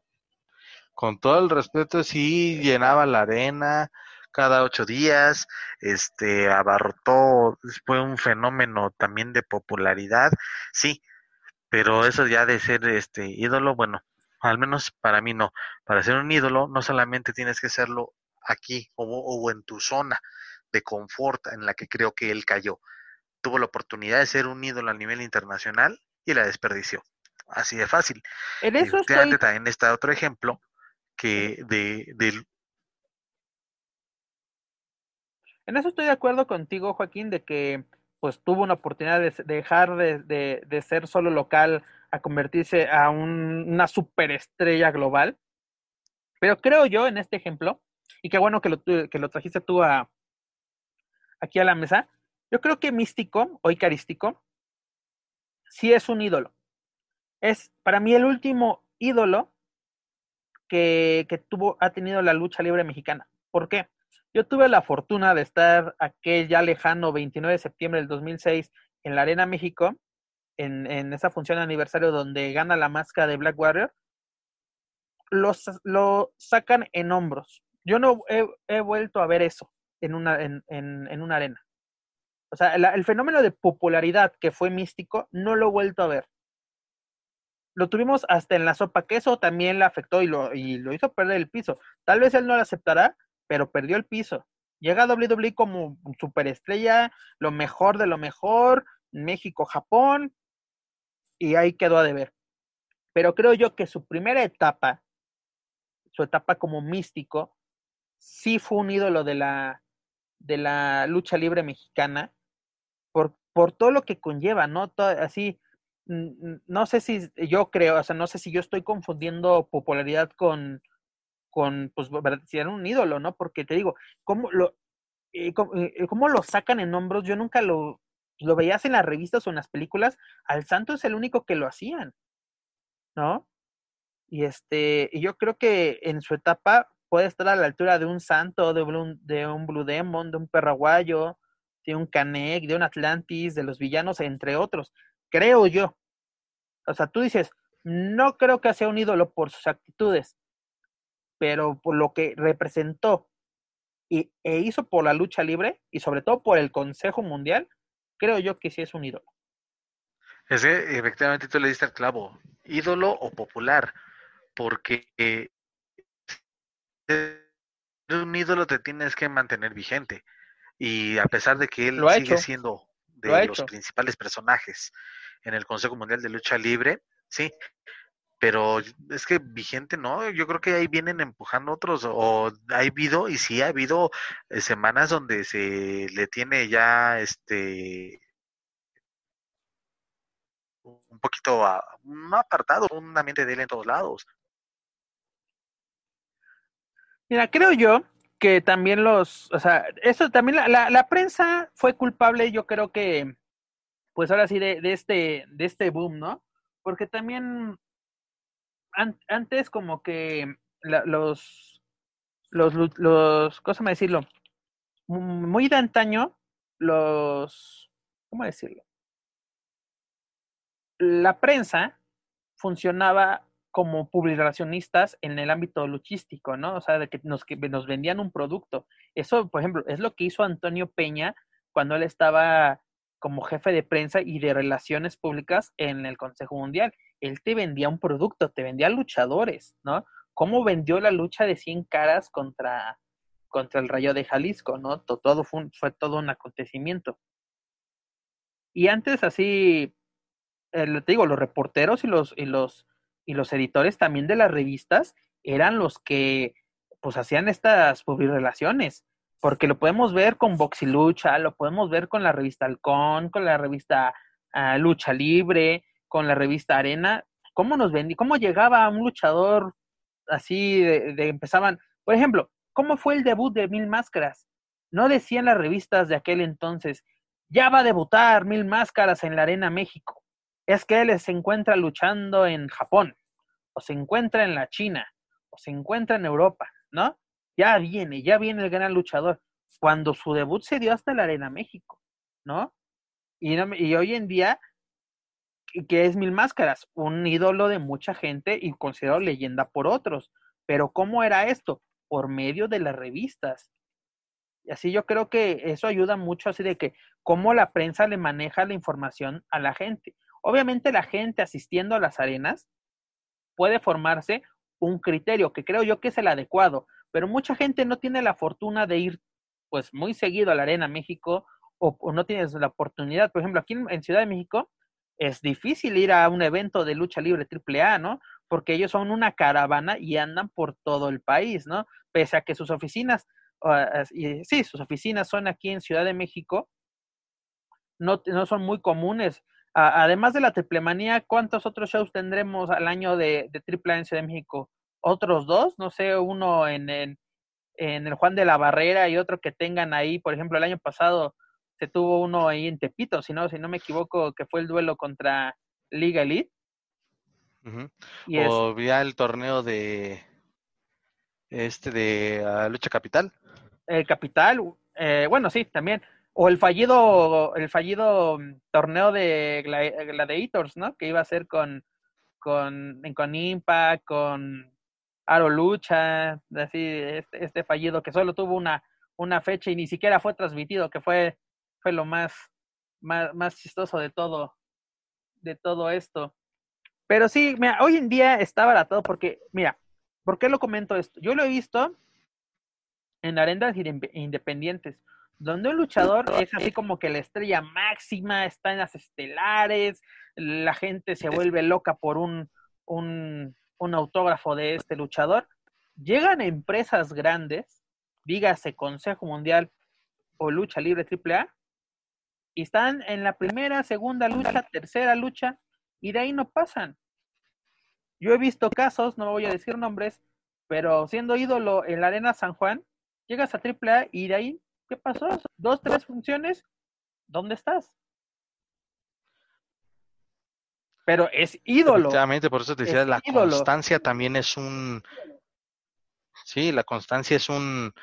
Es también un factor para que pueda seguir siendo llamado ídolo. Ídolo local, también cae mucho también en la actitud de los luchadores y el conformismo que puedan llegar a tener. Te llaman ídolo de, de la Arena San Juan Pantitlán. Un, ejemplo. Te vamos a dar la oportunidad de que brilles en otro lado y sigue trabajando como. Un ejemplo que me viene a la mente lo de la empresa y no lo hacen. Es el de el de Conan en Monterrey. ¿Por qué menciono este este personaje, vamos a llamarlo así? Yo me acuerdo, dices, ¿cómo, eh, de esas veces que estás viendo YouTube y dices, ¿cómo llegué a este video? Pero lo estás viendo. Sí. es Conan Big contra Conan, pero no es una lucha. Están en un programa de multimedios donde, donde Conan Big dice, yo no necesito salir de Monterrey, porque todos vienen a verme a mí. Dice, TNA me ofreció un contrato para representar a los latinos y no lo acepté. Y Conan le dice, ¿a poco si vienen a ofrecerte, vienen de Hollywood a ofrecerte un papel para una película, le vas a decir no porque yo estoy, me estoy más cómodo en multimedia? Pues no, no pasa eso. Exactamente, él es un ídolo local o un ídolo de papel local, ¿no? Un ídolo que se, hecho, se hizo a través de la... Es, que ¿Quién hizo ídolo ese, güey? Es ídolo Monterrey.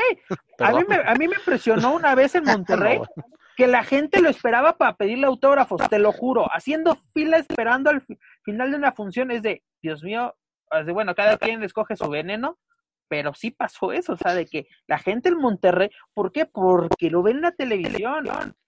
Y, y la televisión ha hecho también, te digo, ese tipo de ídolos.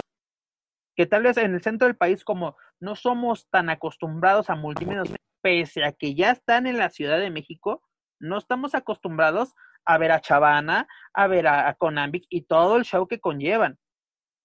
¿No? Hemos hablado de multimedios, o como en el caso de, Garza Jr., pero aquí en este caso pues, es algo que sí creo yo le hace tanto mal al luchador, o en este caso al personaje de este señor, y también a los aficionados, ¿no? Porque si es lo que te ofrecen, pues es lo que vas a consumir, ¿no?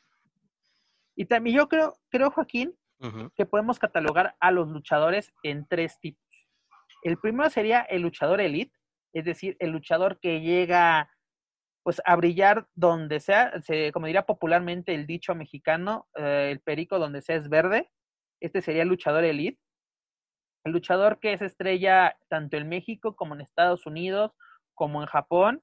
Podemos poner algunos ejemplos, podemos poner a este Atlantis, Último Guerrero, Elia Park, este, ¿quién más te puede gustar? Eddie Guerrero, Rey Misterio, luchadores que no se quedaron. Rey Misterio pudo haber sido el ídolo local de Tijuana y así quedarse. Y no, es hoy en día es una estrella mundial.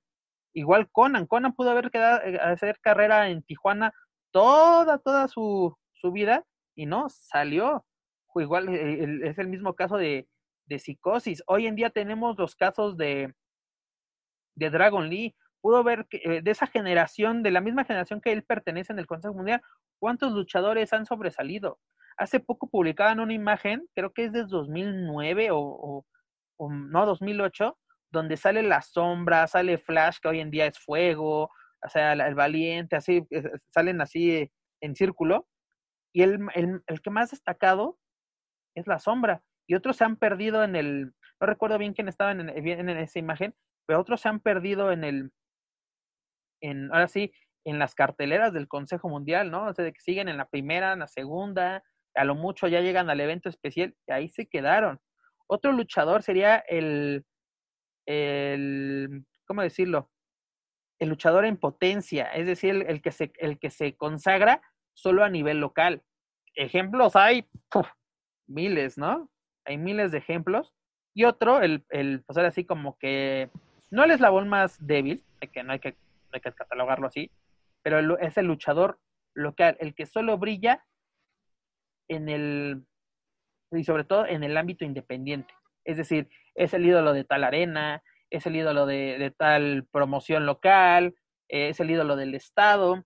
Porque, por ejemplo, les puedo poner un luchador que saltó de local a elite, fue Daga, creo yo. De ser el ídolo de Coacalco, a tener un contrato con, con este Impact Wrestling. Tal vez te diga, ah, Impact no es lo que fue antes. Pero él está en Estados Unidos, señores. Sí, está ganando en dólares.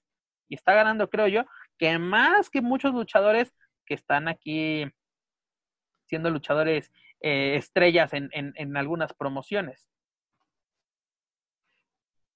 Además de que ha llegado a, a Japón.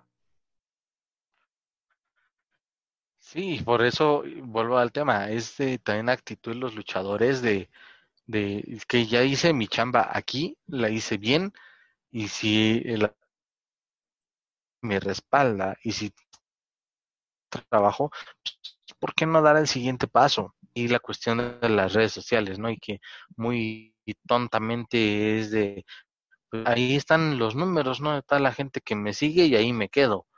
O sea, no, ahí sí pasa por esa. La fama es momentánea, todo se acaba. Y entonces, por eso es la tarea de ellos seguirse preparando ¿Para qué? Para que se siga hablando de ellos por décadas. Hoy en día todavía se sigue hablando de gente, de gente de los ochentas, ¿no? Por eso dicen, decía la semana pasada nuestra compañera Centellita, es que la gente del pasado, no, pues difiere, es que es, gente que pone la muy en alto. Y por eso hoy en día hay mucho luchador que se vuelve reciclado, reciclable. Y por eso dicen, no, pues es que no hay nada, etcétera. No, sí, y es importante, ¿no? Tú lo, tú lo recalcas tú dices, luchadores de los ochentas. Señores, seguimos hablando de luchadores como este Bobby Bonales, seguimos hablando de Gori Guerrero, seguimos hablando de qué otro luchador sin, sin máscara podemos mencionar de, de, la época dorada. Eh, no sé, Tarzán, Tarzán López, el Cavernario. Eh, el, Cavernario Galindo es no, no un ídolo, una leyenda de los cuadriláteros, ¿no? O sea, en el extranjero le dan su reconocimiento a todos los luchadores que les acabo de mencionar. Y no había redes sociales, señores. No había televisión. Esos señores se hicieron porque el público los veía. Y hoy en día que tenemos todas las facilidades de, de, del internet, de ir a las arenas, de todo, hacemos, yo creo que muchas veces construimos ídolos de papel. Y lo más chistoso, cuando estos ídolos nos decepcionan, no tenemos piedad con ellos el caso, lo mismo. Místico cuando se fue a WWE, mucha gente lo tachó de, de, de, ¿cómo se llama? De traidor. Otro caso, Rush. Rush deja el Consejo Mundial polémicamente, se está un rato aquí en México como independiente, se da la sorpresa de que llega a la caravana estelar, ¿y qué pasa? Judas es un bulto, nunca debió estar en el consejo. Cuando estaba en el consejo, le aplaudía, ¡ah, sí, la llave ingobernable! ¡uh! Igual con, con el patrón, ¿no? Con Alberto del Río.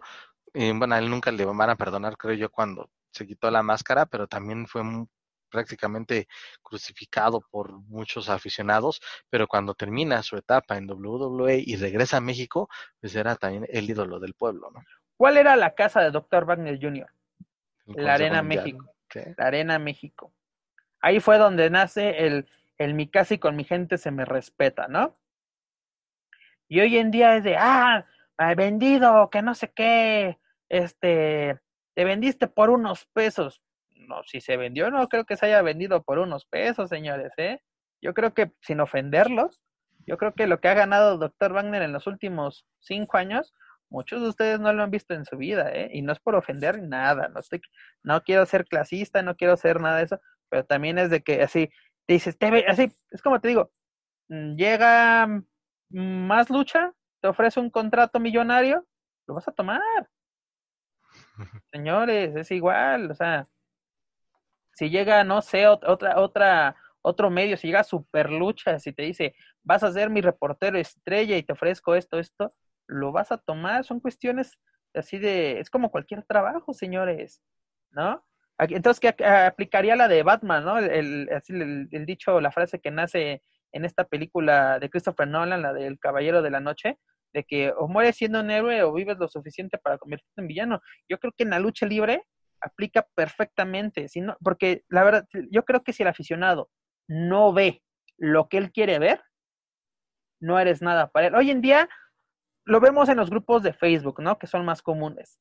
Todos son bultos, todos son lagartijas, todos son cirqueros, los únicos, eh, eh, el, el santo, porque me encanta gente, eh, así es que, es que yo vi al santo luchar. Ya por eso el santo es lo mejor que hay en el mundo.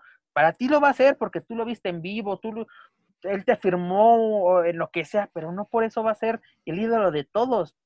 Por ejemplo, de la, de la, para mí, de Santo y Blue Demo prefiero a Gori Guerrero. Porque, va a empezar, la de a caballo es invención de Gori Guerrero. La famosísima que del Santo ni siquiera es de él. O sea, también es, eso. Pero creo es decir, y ahí también entra, eh, ajá, es ídolo que hay quien nacen en este deporte, pero que se alientan, no en el caso del santo, con, con otras cosas fuera de lo deportivo. Además, ¿por, qué, ¿por qué todo el mundo conoce al santo? Incluso la gente que no es aficionada a la lucha libre, por las películas, por los cómics. Sí, porque siempre se mantiene y porque ya cada vez es más escaso ver a un luchador que todavía tenga esa em, esencia, por así decirlo, del superhéroe, ¿no? Con, sí, tienes tu, identidad oculta y usas una capa, que es el prototipo de, de los superhéroes clásicos, ¿no? Entonces, sí, eso ayuda desde luego mucho a, a que un, un luchador de antaño se haya convertido en ídolo. Y bueno, hay otros casos también que se aventaban, eran luchas que, irónicamente muchos se quejan, es que eso no es lucha libre. Pues, con todo el respeto, el señor don Pedro Aguayo no era un luchador clásico, pero ¿por qué fue ídolo? Porque pues, prácticamente dejaba, su vida en el ring. Dejaba, mira, algo que acabas de mencionar, dice, con la lucha extrema, yo no soy afín a este tipo de lucha, antes sí lo era, de, de niño era ¡Ay, CW! Todo así, de, vamos de TU. Cuando salió de TU fue, ¡ay, vamos a ver esto! Pero señores, Gori Guerrero y el Caverno Galindo se dieron hasta con botellas de refrescos una ocasión en la Arena Coliseo. Una de las primeras luchas sangrientas extremas, como quieran catalogarlas, fueron, fue aquí en México. No la primera, porque hay otra más antigua. Pero así de, de las más recordadas por los cronistas, es la que les menciono. Y, hoy en día ven a un luchador o a un par de luchadores reventándose unas lámparas o dándose unas moconcillas y ¿qué dicen los puristas? Es que eso es lucha, eso no es lucha libre. Jamás en la época del santo se hubiera visto así. Entonces no estás informado de tu propio deporte, hermano. Perdóname. Dice, en, el en el toreo no veíamos eh, esas salvajadas. Los combates. Hay combates de, de gran amada con el perro aguayo que fueron carnicerías los villanos, señores, los villanos eran especialistas en, eh, yo creo que su mascarero se volvió rico. Eran, terminaron la máscara rota, ensangrentada, los brazos ni se Y todas, el tejano, también me acuerdo de las últimas, de, tejano, de sangre chicana. Los misioneros, los misioneros, de la muerte hacían, hacían un gala de su, de su nombre, o sea, era de que su, su nombre, su apodo no, no era de gratis, señores. O sea, eh, hoy en día nos hemos distorsionado. Eh, sí hay ídolos, pero creo que son ídolos locales, ídolos de empresa, pero Joaquín dice, para él no es, para mí sí, es lo bueno de los debates, exactamente cada quien da su punto de vista. Yo creo que el último ídolo mexicano, para mí es místico, para ti, ¿quién sería el último? Híjole, no, pues sí. ¿Te pongo contra la pared? sí, porque... Mójate, hermano. Mira, yo, yo, yo, yo, me atreví a decir místico. Échate tú, echa, eh, échate tu veneno, te, escoge tu veneno ahora sí. ¿Tú podrías decir el perro aguayo? Es que también el perro. Eh, más bien el hijo. Más bien el hijo del perro. Porque también es, un fenómeno cómo llega a la Arena México así de. Porque el, cómo la gente lo odiaba por venir de triple A. Y, es, eh, y, él llegó como, si no me acuerdo, como técnico. Él, es, me, van a dar la, me van a dar la espalda, pues voy a ser el más malo de todos y funda a los perros del mal. Hace, sí, un fenómeno total. y también fue un, fenómeno mediático que me atrevo a decir también que Místico y el perro y el hijo del perro aguayo, creo yo, son los únicos que han llenado la Arena México dos veces en el mismo día. ¿A qué me refiero? el mismo día tenían duelos en mano a mano, el primero durante la grabación de un programa que en aquel de entonces se llamaba La Hora de la Papa, que creo que era con Arad de la Torre y Galería Montijo, que era de Televisa, un duelo en la Arena México, la, yo asistí, porque aparte, sí, porque voy saliendo de la, de la, Arena México y me regalan un boleto, así dice, este boleto es válido por, para dos personas, para la grabación, la, la, la, la, la, la, la. Asistí, fue un relajo, yo no me esperaba la cantidad, a la Arena México le caben 19 mil, creo. 18, vamos a dejarlo en 18, ¿no? Para no emocionarnos tantos. 18 mil para una grabación de un programa de una hora. Llena la Arena México. Llega a las ocho y media de la noche, el horario clásico del Consejo Mundial de su Viernes Espectacular, mano a mano entre el hijo y, y Místico, llena la Arena México. Yo no he vuelto a ver eso, señor. He visto, eh, así he visto funciones del, del área de México llena, pero no creo que pueda el Consejo Mundial actualmente llenar dos funciones en un día como lo llegaron a hacer. Si no me equivoco, eso fue 2007. 2000, sí, 2007 creo que fue. Aproximadamente, sí. Híjole, ese, les, le doy vueltas en lo que desde luego escuchándote con atención.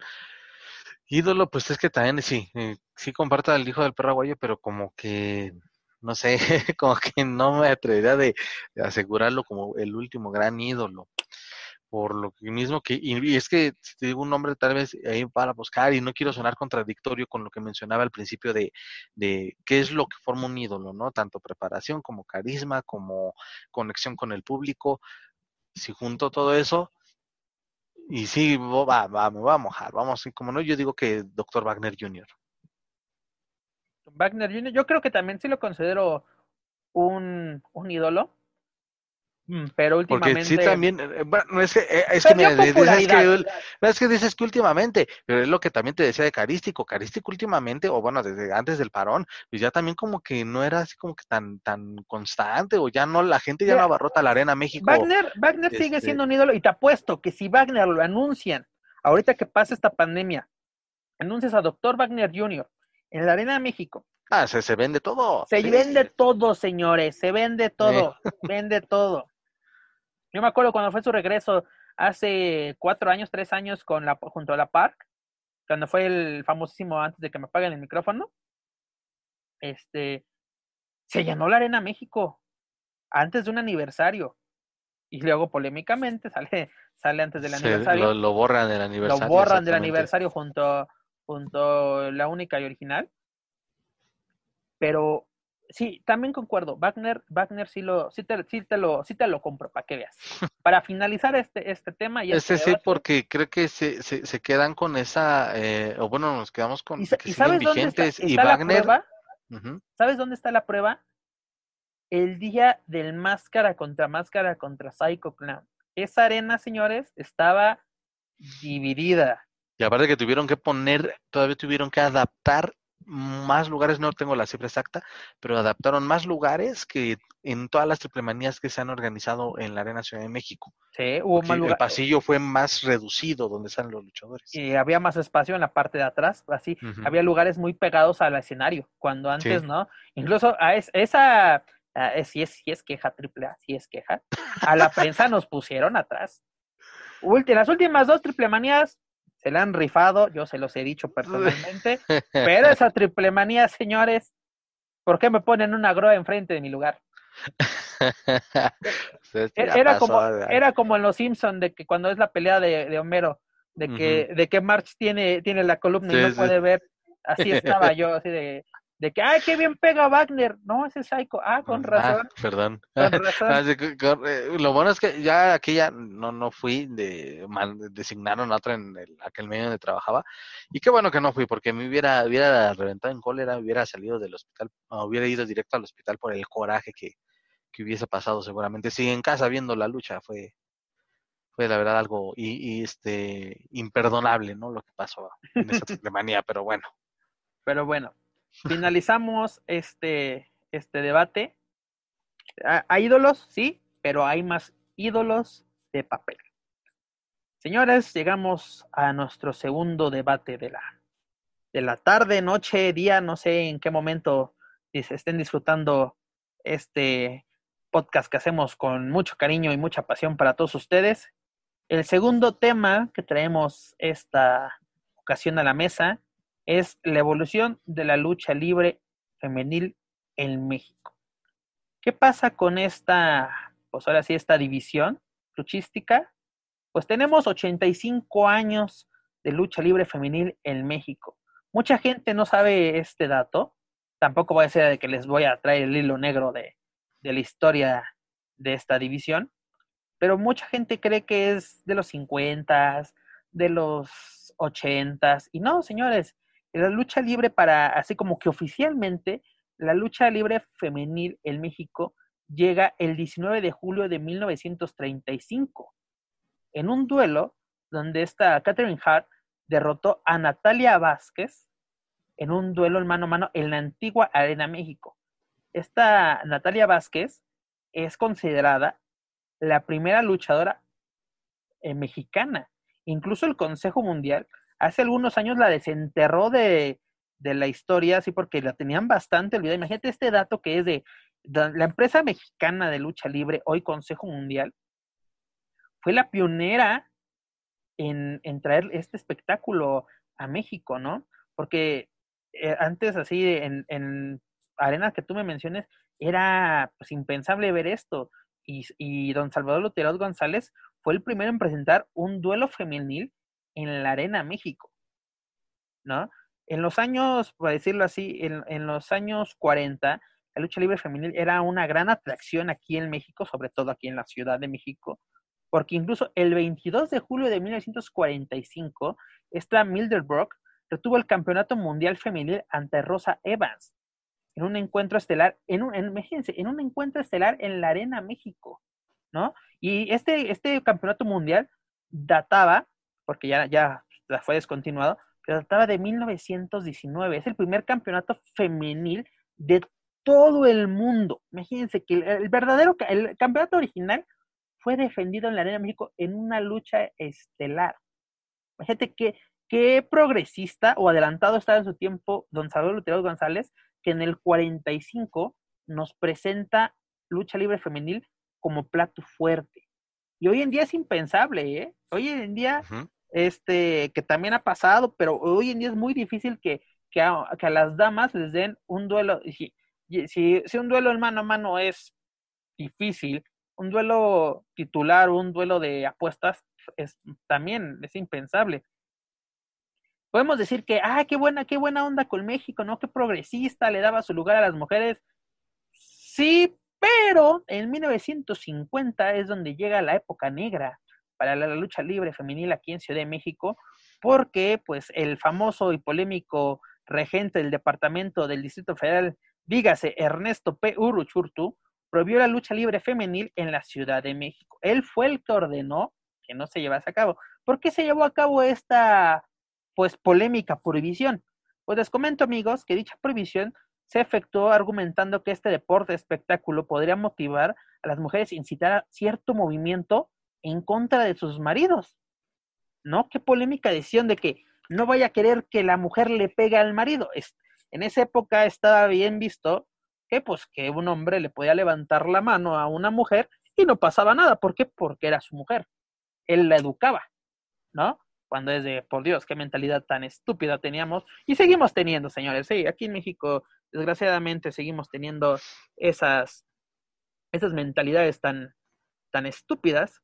Los encargados de que llevar a cabo esta prohibición así a capa y espada y con puño de hierro sobre todo, fueron Luis Espota, que era el comisionado de Vox de la ciudad de, bueno, del Distrito Federal en aquel entonces, y su mano derecha, Rafael Barradas Osorio, el famosísimo comisionado de, hierro de la, de la comisión de, de, lucha libre, de, porque, del Federal, porque aquí se había de que está el comisionado de box y está el comisionado de lucha, ¿no? Que aunque actualmente ya la lucha libre ya dejó de ser parte del, de la comisión de, y ahora ya es una sola comisión, ¿no? Ya la Comisión de Lucha Libre de Ciudad de México.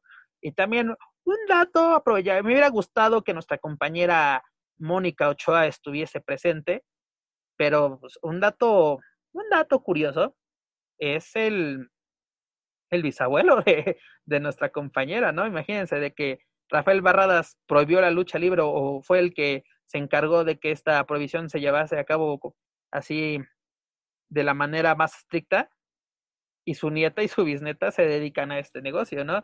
Una como, como luchadora, dígase estrellita, y otra en, en, la trinchera de la, de la información, ¿no? Y esta prohibición tuvo efecto, amigos, durante 32 años. No hubo lucha libre femenil, por lo cual el toreo de cuatro caminos se cometió como que una, pues, una cuna de la lucha libre femenil aquí, aquí en México. Joaquín, toda esta historia, ¿qué te parece todo lo que pasó por lo menos en los primeros 40 años de la lucha libre femenil en México. Pues que quizá este, eh, eh, por esta prohibición. ¿Ha habido una verdadera evolución? sí, sí. Mm, Mira, eh, bueno, obviamente digo, la, información está como bien la acabas de compartir porque se, se queda ahí este, plasmada, ¿no? Eh, la información de, de, la primera lucha femenil, del, del, primer campeonato, en fin, porque sí se trataba de dar este espacio también a las mujeres.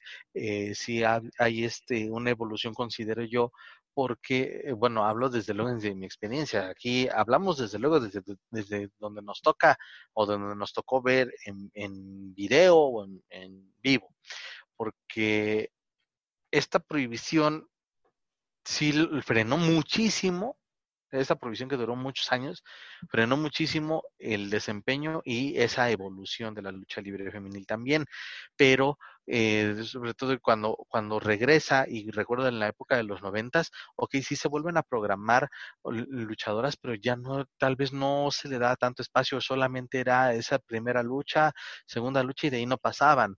Eh, sí ha habido e incluso también luchadoras que cada vez hay más, creo yo, porque también, bueno, si nos mmm, ponemos allá a navegar, en, sobre todo de las eh, empresas, de, llámese Consejo Mundial de Lucha Libre y Lucha Libre AAA, pues su división femenil era demasiado corta. Yo ya no pasaba de que, yo me acuerdo mucho de que nada más veía luego a Marta Villalobos, veía a Miss Janet, este, veía, eh, bueno, ya después, llegó después este, las hermanas Moreno, eh, ya mucho más adelante Sexy Star, pero era demasiado, demasiado limitada y mucha gente decía, ok, pues nada más salen a acompañar a los luchadores y demás, y las combinaciones eran las mismas.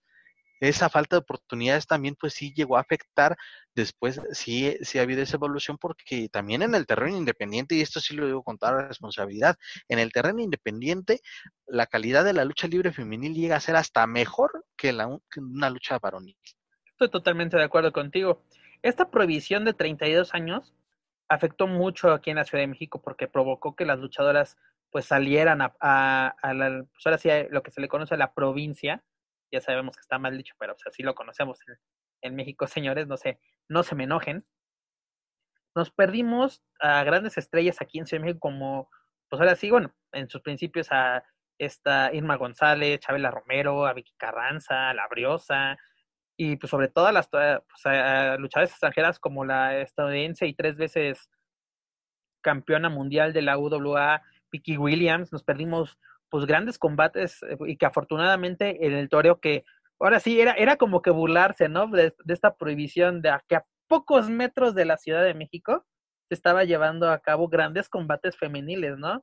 Esta, por eso no por nada fue la cuna de los independientes que huían de, del yugo de, de, de este Barradas y sobre todo de, del imperio de los Luterot, que pues le obedecían, obedecían las, las pues, horas y órdenes de, esta prohibición tanto del gobierno local como, como de la comisión que le hacía que se llevase a cabo. Y es interesante, ¿no? que estos combates, pues sí se, eh, pues eran grandes combates los que tuvieron estas eh, luchadoras, había mucho más, pero las que menciono, que fueron son así las que mantuvieron viva esta, esta división, ¿no? Que no se olvidara aquí en el centro del país. Y pues en el 92, ¿no? Eh, eh, el, el, Consejo Mundial revive su elenco femenil de manera oficial, teniendo como, perdón, teniendo como campeona a esta japonesa, a Bull Nakano, si no, si, no, no si la recuerdan, que luego después fue campeona de WWE, bueno, en ese entonces WWF este, como su primera campeona femenil, y ya después tú lo mencionas, ¿no? O sea, AAA como que al principio de que sí, tenían luchas femeniles, pero este, un, eran tres, cuatro luchadoras, y en el 99, pues instauran el campeonato Reina de Reinas teniendo como primera campeona a Searching Amada, y pues aquí empieza. Una historia interesante de este campeonato Reina de Reinas, tú lo mencionas, las, las, las, las Moreno, este, llega Miss Janet, este, Sexy Star, en fin, ¿no? varias luchadoras. Y, y creo yo que tanto Consejo Mundial como... El Consejo Mundial creo que desde 2004-2005 le empezó a dar importancia de nueva cuenta a su, a su división porque eh, del 92 al 95 como que fue así, como que sí, fue constante, pero del 95 al 2004 fue como que un limbo dentro de la, de la división, sí tuvimos campeona a Lady Apache y todo eso, pero no, la propia empresa no le tomaba importancia, ¿no? O sea, como que si era la primera lucha, la segunda lucha y así, ¿no? Igual AAA. Y hoy en día las dos empresas se han dado cuenta que las luchadoras, si tú lo mencionaste, las luchadoras son las que muchas veces se llevan la lucha de la noche. Y eso que la pongan en la segunda, tercera lucha, se llevan las palmas. Y, y es interesante, por ejemplo, en el Consejo Mundial, que tuvieron que pasar 67 años para que las mujeres volvieran a protagonizar un evento estelar. ¿A qué me refiero con esto? Tuvo que llegar el evento Infierno en el Ring 2012, una jaula, las, famosísimas jaulas del Consejo Mundial, para que las mujeres volvieran a ser las protagonistas de una función, sobre todo un magno evento del Consejo Mundial. En esta función, no sé si recuerdan, esta Goya Kong perdió la máscara ante Princesa Blanca, que fue donde conocimos eh, el rostro de esta miembro de, de, la dinastía Alvarado. Y luego, nuevamente, o sea, no pasó mucho tiempo, pero en, en diciembre del 2016, para ser exactos, el 25 de diciembre, se llevó a cabo otra jaula, así como que sí les damos la oportunidad, pero los vamos a poner a todas en una jaula. No, no te preocupes, hermano, porque sí, sí, sí, sí, sí es motivo de risa, ¿no?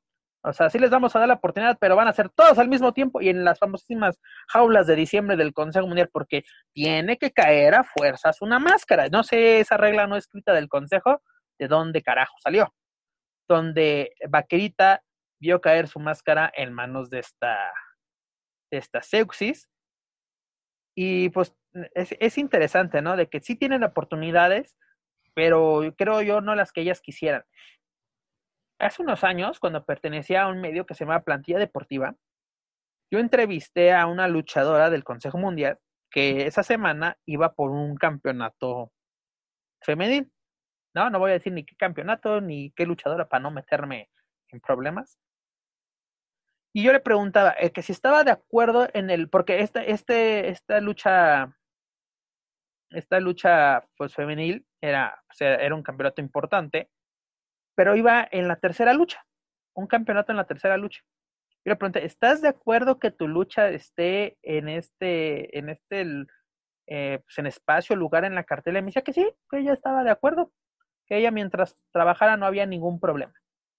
Y le decía, no, las mujeres se han llevado las palmas, las mujeres están pisando fuerte aquí en el Consejo Mundial. ¿Crees que tienen el lugar que se merecen dentro de la cartela? Y me decía, sí, tenemos el lugar que nos merecemos.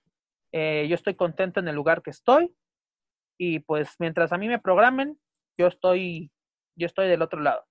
Y te quedas así como que, mm, así como, ¿qué pasó, no? Tal vez. Porque lo importante, entrevistando a otras luchadoras del Consejo Mundial, les hacía la misma pregunta. ¿Te gusta el lugar que tiene el elenco dentro de las carteleras? Y otras, no, no me parece el adecuado. Así, aplicaba la de, mientras tengamos trabajo no hay problema, pero sí nos merecemos por lo menos una semifinal.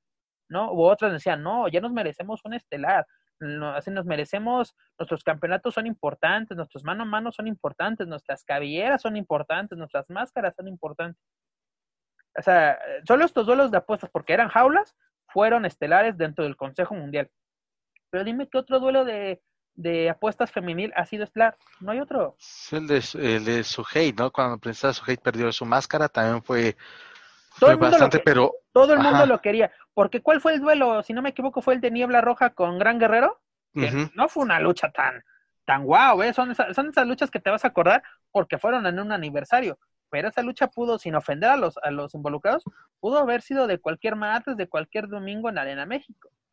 Así es. Y sí, ahí es el, ejemplo que, quería tocar. Y lo que nos ofrecieron tanto, tanto Suhei como Zeus esa ocasión fue lo mejor de la cartelera de aniversario. Se llevaban las palmas. Toda la gente hizo una, incluso eso fue muy bueno, la gente en redes sociales hizo una campaña para que el Consejo Mundial pusiera a las mujeres en, en la en la estelar. Yo creo que hasta lo hicieron así, y fue después de que se anunció la, la que de que recapaciten y eso. Y si no me equivoco, les dieron la especial, ¿no? O sea, eran. Como la antepenúltima, ¿no? Sí, eran seis luchas esa noche. Fue la. La cuarta fue la, no, fueron siete esa noche. Eran siete, era, fue la, la quinta lucha de la, de la noche. Dices, ok, pero yo creo que pesaba, perdónenme, yo creo que pesaba más la máscara de Suhei y Seuxis que la de Niebla Roja y Gran Guerrero. Porque eh, niebla, niebla Roja iba pisando para así, voy, voy subiendo, igual que Guerrero, pero no eran unos consagrados unas máscaras tan pesadas para, para poder tenerse así. ¿Qué otros duelos habían tenido de apuestas dentro de la México para que les dieras esos lugares? No había. Suje, este, ya había apostado su máscara contra Godes. Ya había desenmascarado a Dark Angel en Monterrey. Y Seuxes era campeona nacional femenil. O sea, incluso en Guadalajara ya había desenmascarado a Silueta. Ya tenían antecedentes de duelos de máscaras. Ya tenían una buena experiencia. Exactamente, y, pesaban más que, los, que sus compañeros. Perdónenme, pero pesaban más. Y, pero después de eso, este, digo, ya hablando un poquito más recién, eh, recuerdo mucho esa lucha en AAA, Triple Manía 16, entre las hermanas Apache, cabellera contra cabellera. gran lucha fue la mejor lucha de esa triple manía. Esa triple manía pintaba para ser muy buena, pero desafortunadamente no lo fue tan bien. Y fue la, la, la, primera triple manía en el Palacio de los Deportes. Y la lucha, la mejor lucha de la noche fue entre las hermanas Apache. De por sí ya unas luchadoras que, que venían, este sí, encargándose, así lo yo, bueno, Fabi, la cara de la división femenil de triple A, y ahí también iba como que la otra cara de la moneda, ¿no? Este, Mari en su papel de ruda, entonces eh, dieron, la verdad fue un, un agasajo de lucha esa, esa ocasión y creo, me atrevo a decir que a partir de ahí se empezó a dar un poco más de oportunidad a las luchas femeniles en la, en la tres veces estelar y ahí van poco a poco, ¿no? poco a poco ya después surgiendo nuevas figuras de esa división. Por ejemplo, también la AAA no está exento de esto, ¿no? O sea, eh, le pudieron haber dado un lugar, mm, pues sí le dieron un lugar alto, pero creo yo que pudo haber sido la semifinal pero yo creo que por cuestiones de logística, y no estoy, no estoy justificando a AAA, señores, eh, para nada. Pero el duelo de Fabi contra, contra Lady Shani se hizo mucho, o sea, ahí voy a aplicar la de fue mucho ruido y pocas nueces. Ahí sí, ahí terminó siendo qué bueno que les dieron ese, ese lugar, porque pues, no, no lo digo por las luchadoras, las intervenciones fueron las que afectaron a esa lucha. Porque cómo la calentaron en las conferencias de prensa, eh, en los duelos previos a Triple Manía, cómo, cómo calentaron este duelo. Pero al final, pues el objetivo como que no fue el deseo, o por lo menos para mí, a mucha gente puede que le haya gustado ese duelo de apuestas, pero pues a mí, yo tenía mis esperanzas que dije, yo quiero que esta lucha sea la de la noche, que se lleven los aplausos. Y pudo ser la que consolidara al, no a ellas dos, a la división. La división ya está considerada. En AAA le, ha ayudado, porque incluso últimamente, ¿no? Las campeonas que han tenido, eh, esta Fabi, esta Taya, la, primer, la primera extranjera en tener, incluso la primera canadiense extranjera y la primera canadiense en portar el campeonato Reina de Reinas, este, Ayako Hamada, gran luchadora en Japón. Y hablando de, grandes duelos de apuestas entre mujeres, el duelo, el, eh, el, retiro en Japón de esta Xochitl contra su hermana Ayako en duelo de apuestas. Kayako le gana la cabellera a su hermana, gran lucha, se, la pueden encontrar, creo que sí, está en YouTube, la veanla, se la recomiendo. Pero en México también tenemos tierra de oportunidades, como dirían mis amigos de vanguardia.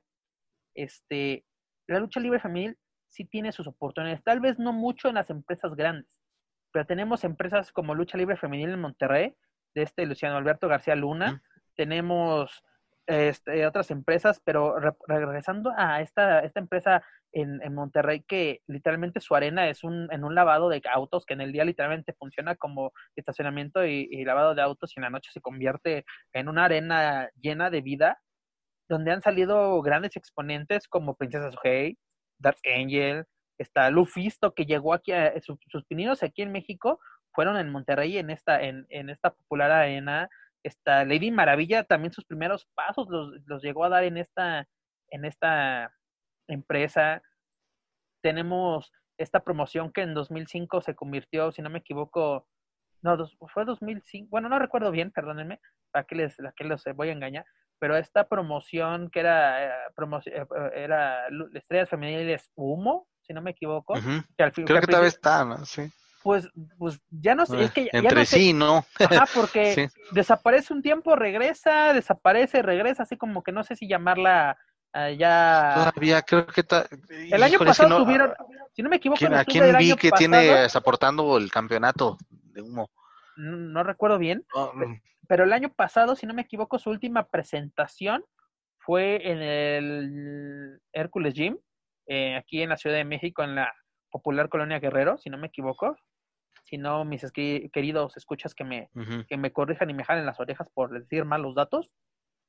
Pero sí, esta promoción que primero empezó como cualquier otra promoción y después dio un giro de- total a, a su, pues así, a su, pues a su, ¿cómo decirlo? Misión.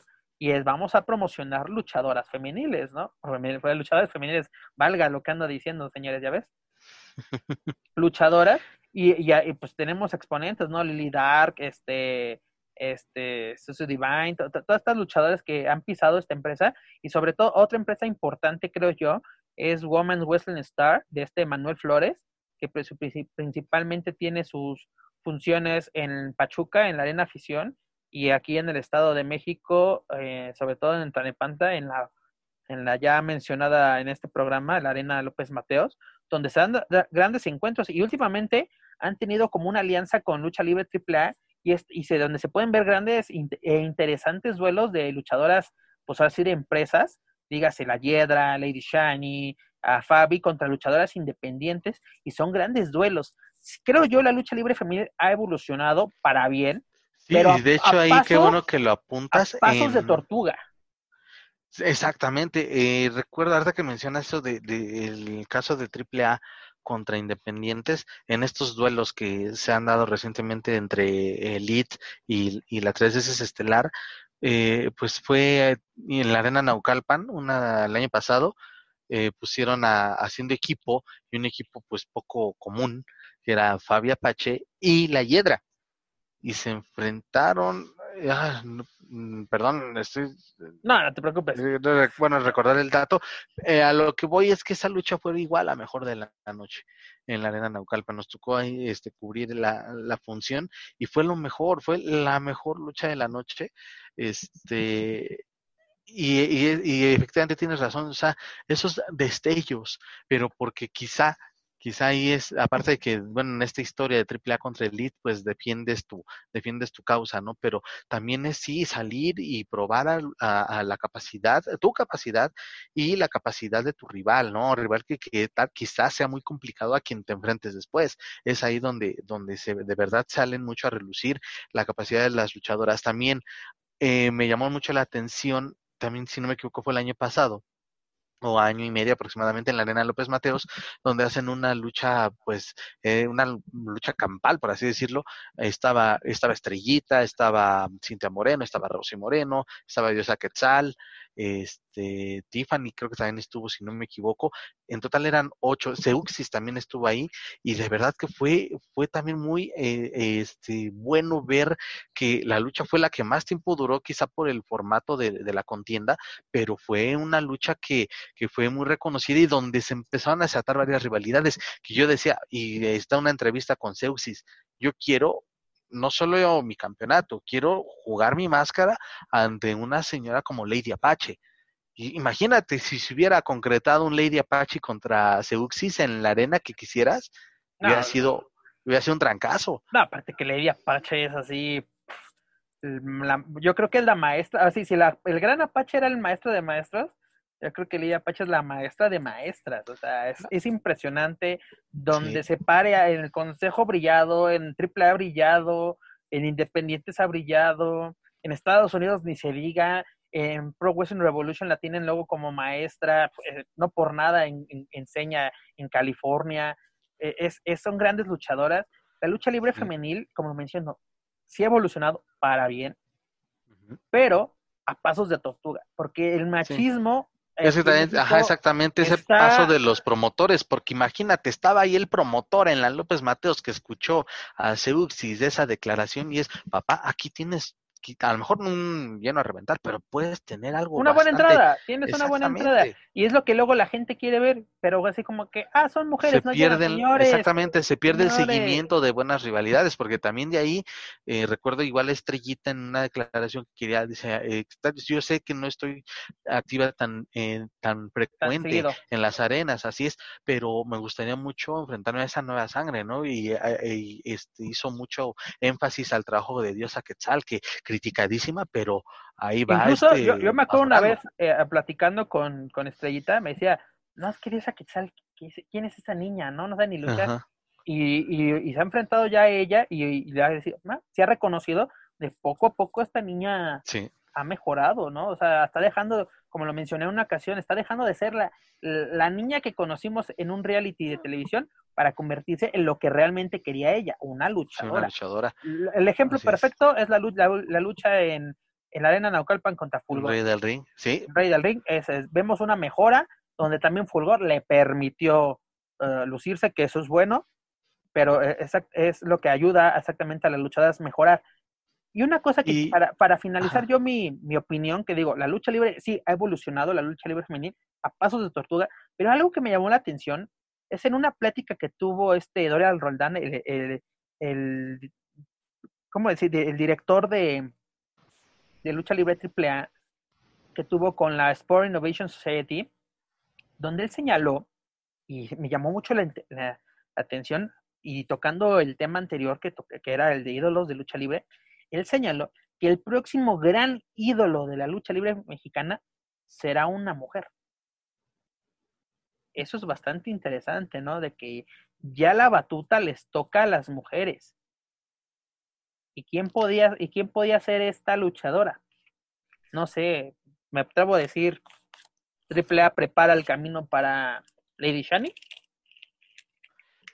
pues es que ya lo es, solamente sería hacerlo, digamos, oficialmente, pero ya Shani, este, Pero, pero Shani no tiene un boom como, por ejemplo, el que mencionamos de Místico, el Perro Guayo o Wagner. Necesita a- a- algo impresionante y tiene todo, ¿eh? Pero yo creo que Sí. Shani y muchas luchadoras, no solo de, de AAA, sino del Consejo, tienen para volverse el próximo ídolo. Tal vez no el próximo ídolo, pero por lo menos el estandarte de su empresa, ¿no?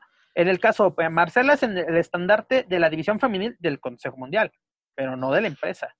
Esta, Sí. esta Fabia Pacha es el estandarte de, de cosa más, de triple A. triple A. Sí, pero fíjate, Fabi no tuvo, a lo mejor digo, valga la comparación, ese boom de como el que comparas con Místico, pero con su, digamos, con, en el lugar que van ocupando, pues sí, Fabi Apache tuvo fue un fue, la cara, se convirtió en la cara de, de lucha libre AAA y Shani con el lugar que poco a poco le está dando y ese también fenómeno de popularidad pues también le está ayudando bastante y que también, y lo he mencionado en otros espacios, eh, va mejorando mucho su técnica, eh, ya cada vez tiene un poquito más de eh, variedad en cuanto a castigos, en cuanto a llaveo, eso demuestra que en ella, desde luego, tiene que seguirse preparando y que va mejorando. Otro boom es que sí, todo apunta a que sea ella, pero pues también allá atrás viene pisando fuerte y, con una joven trayectoria viene la Hiedra. Este puede venir y no sé, eh, tal vez eh, que pueda regresar en el dado caso de que regrese Talla, pero Talla también ya se convirtió en la en la figura femenil de AAA, pero sí esas declaraciones de, de Dorian Roldán como que siembran esa duda, como siempre luego lo hace AAA de, pues a él les, les, les adelanto tantito, luego los veo, ¿no? Y está bien porque ger- generas expectativa, exactamente, y eh, entonces, vamos a usar una vulgaridad, ¿no? Ustedes háganse sus chaquetas mentales. Sí, pero eh, está bien, y obviamente también saben, saben vender su producto, y pues te das cuenta que sea shiny, pero es que ah, también está esa duda, ¿a quién le pondrías o qué más tendría que hacer shiny para llegar a ese boom que tú refieres? Sería interesante, y ¿sabes qué? Sobre todo preguntárselo, ¿no? Porque creo que nadie le ha preguntado, o más bien haya dado una entrevista, aparte de esta plática que tuvo con dicha asociación que mencioné. Sería interesante preguntárselo a Dorian y sobre todo qué opina la, la licenciada Marisela Peña, ¿no? Porque siendo la, la dueña y presidenta de, de AAA, ¿qué, ¿qué opinión tiene al respecto, ¿no? De las declaraciones de su hijo. Pero bueno, señores, creo que hemos llegado al final de nuestro programa, más bien, hemos llegado al final de nuestro programa. Pero antes de retirarnos, quisiéramos aprovechar para pues, dar a conocer nuestro aviso oportuno, nuestro servicio a la comunidad, para que muchos luchadores eh, que- o, involucrados en este ámbito deportivo, de, bueno, de, de deporte espectáculo, pues den a conocer sus, sus ahora sí, productos y servicios pues, que han tenido que poner en práctica a raíz de esta pandemia global que nos ha afectado a todos. El primer anuncio que quiero realizar es el de hamburguesas y hot dogs que, son con Bere, la reina de chocolate de lucha libre AAA, la cual los puede atender de lunes a viernes en la colonia Narvarte con precios bastante accesibles a través del teléfono, señores, apunten bien, 5519 6478 32. Repito, 55 19 64 78 32. Tiene servicio a domicilio, pero por favor consulten, no vayan a pedir así en Pachuca una. una no, sí, ella lo aclara, lo aclara efectivamente que sea solamente en alrededores. Eh, eh, mm, bueno, ya es alrededor, sí, me imagino que no más de no más de tres kilómetros a la redonda. Sí, Por ejemplo, si se encuentran Narvarte y que me traigan uno acá a, Naucalpan. Pues. Quiero yo, si se encuentran en la Ciudad de México, pueden realizar sus pedidos, obviamente, en la, en la colonia Narvarte, en la colonia del Valle, en la colonia Obrera, en la Doctores, yo creo que está, está bastante, bastante cerca, y todas estas colonias aledañas a, esta parte de la delegación Benito Juárez, aquí en, en la Ciudad de México, más bien alcaldía, porque ya somos alcaldías, este, pueden, pueden, la verdad, aquí mi buen Joaquín se las puede recomendar, ya las, ya las probó, las, ah, sí, eh, este, Joaquín approves, ya les da su, sello de garantía, ya van caladas. Otro también, otro anuncio que quiero dar es el de chilaquiles y enchiladas con el luchador independiente Yoruba, quien a partir de las 10 de la mañana los puede atender en la colonia obrera. Lo pueden contactar a través de su Facebook personal, que es Yoruba León ahí sí tendrán que hacer el trato directamente con este luchador. Estas van aprobadas por Bere. Imagínense, aquí vamos. Aquí ya todo va calado, señores. No, nada que vamos, a recomendados, de seguro. Eh, lo que les vamos a recomendar es porque, es la verdad, aparte ayuden a, estos elementos, a estos luchadores, a estas edecanes, eh, pues así, echarle la mano, como les decía, si, si son verdaderos fans, apoyen, si pueden, obviamente, no les digo que es, eh, que es obligación, pero un granito de arena hace la diferencia para, para estos luchadores que hoy en día vive en tiempos difíciles. Y por último, quiero recomendarles las luchas donas, las cuales son, son donas, obviamente, con Nimo y Tromba, que pueden comprarles piezas individuales a, partir de 23 pesos. Tienen, tienen docenas, tienen sus paquetes, tienen donas rellenas, tienen diversos sabores. Ahora, si en lugar de comprarse una script, una script cómprense unas luchadonas, aparte, pues, apoyan a esto. Y, los pedidos los pueden realizar a través del Facebook, eh, bueno, su fanpage que es lucha-donas, o al teléfono 55 11 75 03 63, repito, 55 11 75 03 63, y también al 56 14 45 46 97. Repito, 56 14 45 46 97. Señores, consuman las luchadonas, la verdad apoyan a, estos luchadores independientes y la verdad ellos, ellos la verdad se los van a agradecer. Joaquín, ¿algún otro aviso que quieras realizar antes de finalizar nuestro aviso oportuno? Claro. Claro que sí, y es que esto, esto va a, independientemente de apoyar a, hablando de Lady Shani, ¿no? Como hablábamos hace ratito, eh, ella está apoyando una noble causa a un niño de Monterrey de nombre Gustavo, eh, quien padece cáncer. Y entonces eh, Shani está haciendo una recaudación de, fondos para poder apoyar a, este pequeño. Eh, eh, ¿Cómo lo está haciendo? Pues está rifando un, un par de máscaras Viene su información en su Facebook oficial, Lady Shani AAA.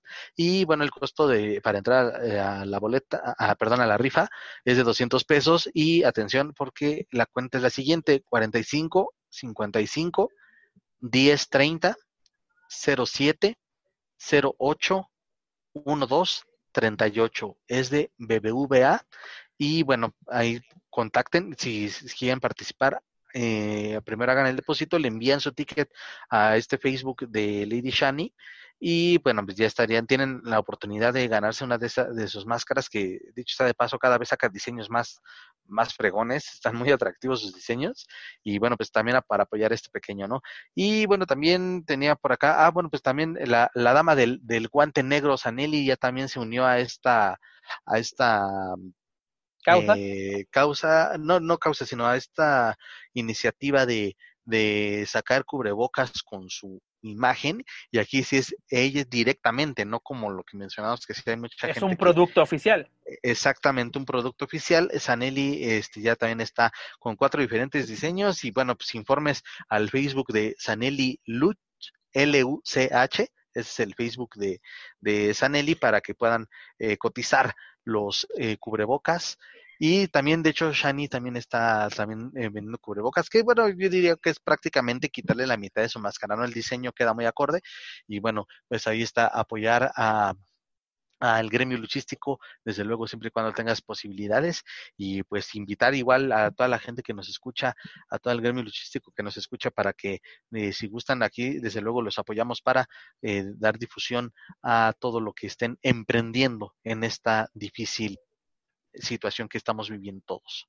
Es correcto, Joaquín. Después de nuestro aviso oportuno, amigos, los invito a visitar nuestra tienda oficial online a través de luchacentralshop.com, donde pueden encontrar mercancía exclusiva. Eh, actualmente todavía tenemos mercancía exclusiva de Penta el Cero Miedo, tenemos camisetas de fútbol, tenemos eh, playeras, tenemos calcetines, tenemos chanclas, tenemos incluso el cómic oficial de los Lucha Brothers. Así que vayan a Lucha Central shop.com y donde pueden adquirir estos productos oficiales. Es decir, si ustedes adquieren productos a través de esta página, el luchador, o más bien la mercancía del luchador que ustedes adquieran, el luchador tiene su parte de, la ganancia, es decir, son productos oficiales. recuerden, y se lo recomiendo, la verdad, compren solo productos oficiales porque sí ayudan a los luchadores y sobre todo los invito a que no se pierdan próximamente todas las sorpresas que vamos a tener en nuestra tienda online para todos ustedes. También antes de irnos, los invito nuevamente a que chequen toda la programación de Lucha Central Podcast, podcast, perdón, podcast Network, ya se me, se me traba la lengua, donde tenemos grandes programas. El que les recomiendo mucho es La Mesa de los Márgaros con el Doc Maldad, Daniel Herrerías y Will Mendoza. La verdad es muy divertido y sobre todo el cotorreo y válgame la expresión, el desmadre que echan con sus invitados. Te lo recomiendo bastante. No se pierdan Lucha Central Podcast Network. Y recuerden, amigos, nos pueden encontrar a través de Spotify, iTunes, Speaker y, el, y, en YouTube a través de nuestro canal oficial de Lucha Central. Y por favor, suscríbanse, clasifíquenos y sobre todo compártanos para que así poder llegar a más fans en todo México como en otros países de habla hispana. Bueno, jóvenes, eh, radio escuchas, más bien escuchas. Por hoy es todo, Joaquín muchísimas gracias que me hayas acompañado en esta ocasión. Nos, nos vemos tú y yo, pero nos escuchamos la próxima semana con mucha, mucha información. Eh, ¿Dónde te pueden encontrar, mi estimado? Claro que sí, visiten desde luego sobre todo el Facebook Contacto Informativo, también en Twitter eh, Contacto-Info MX, también ahí ya saben, variedad eh, de información en cuanto a deportes, espectáculos. Y bueno, en mis redes personales, en Instagram, Juaco Valencia, es todo, Instagram, Facebook y Twitter. Ahí este, de hecho, vamos a empezar ya ahorita porque acaba de sacar, salir información de última hora relacionada con All Elite Wrestling y WWE, también referente a lo de la pandemia, así que no, no, no se lo, no se lo pierdan y pues bueno, muchísimas gracias una vez más por, por la invitación esta semana y pues y gracias a todos por, por el apoyo a este proyecto.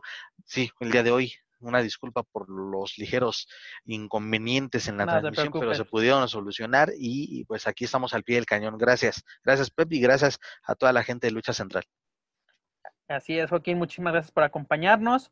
Y amigos, los invito a que no se despeguen de luchacentral.com, donde encontrarán toda la información de la lucha libre nacional e internacional en su idioma. Pues tenemos ahora sí, tanto inglés como en español. No se pierdan toda la información, no se pierdan nuestras redes sociales, no, no, no, no nos pierdan la vista a través de redes sociales. Nos pueden encontrar en Facebook, en Twitter, en Instagram. Y pueden encontrar información de último minuto. Por mi parte, es todo por esta semana. Nos escuchamos. Hasta la próxima.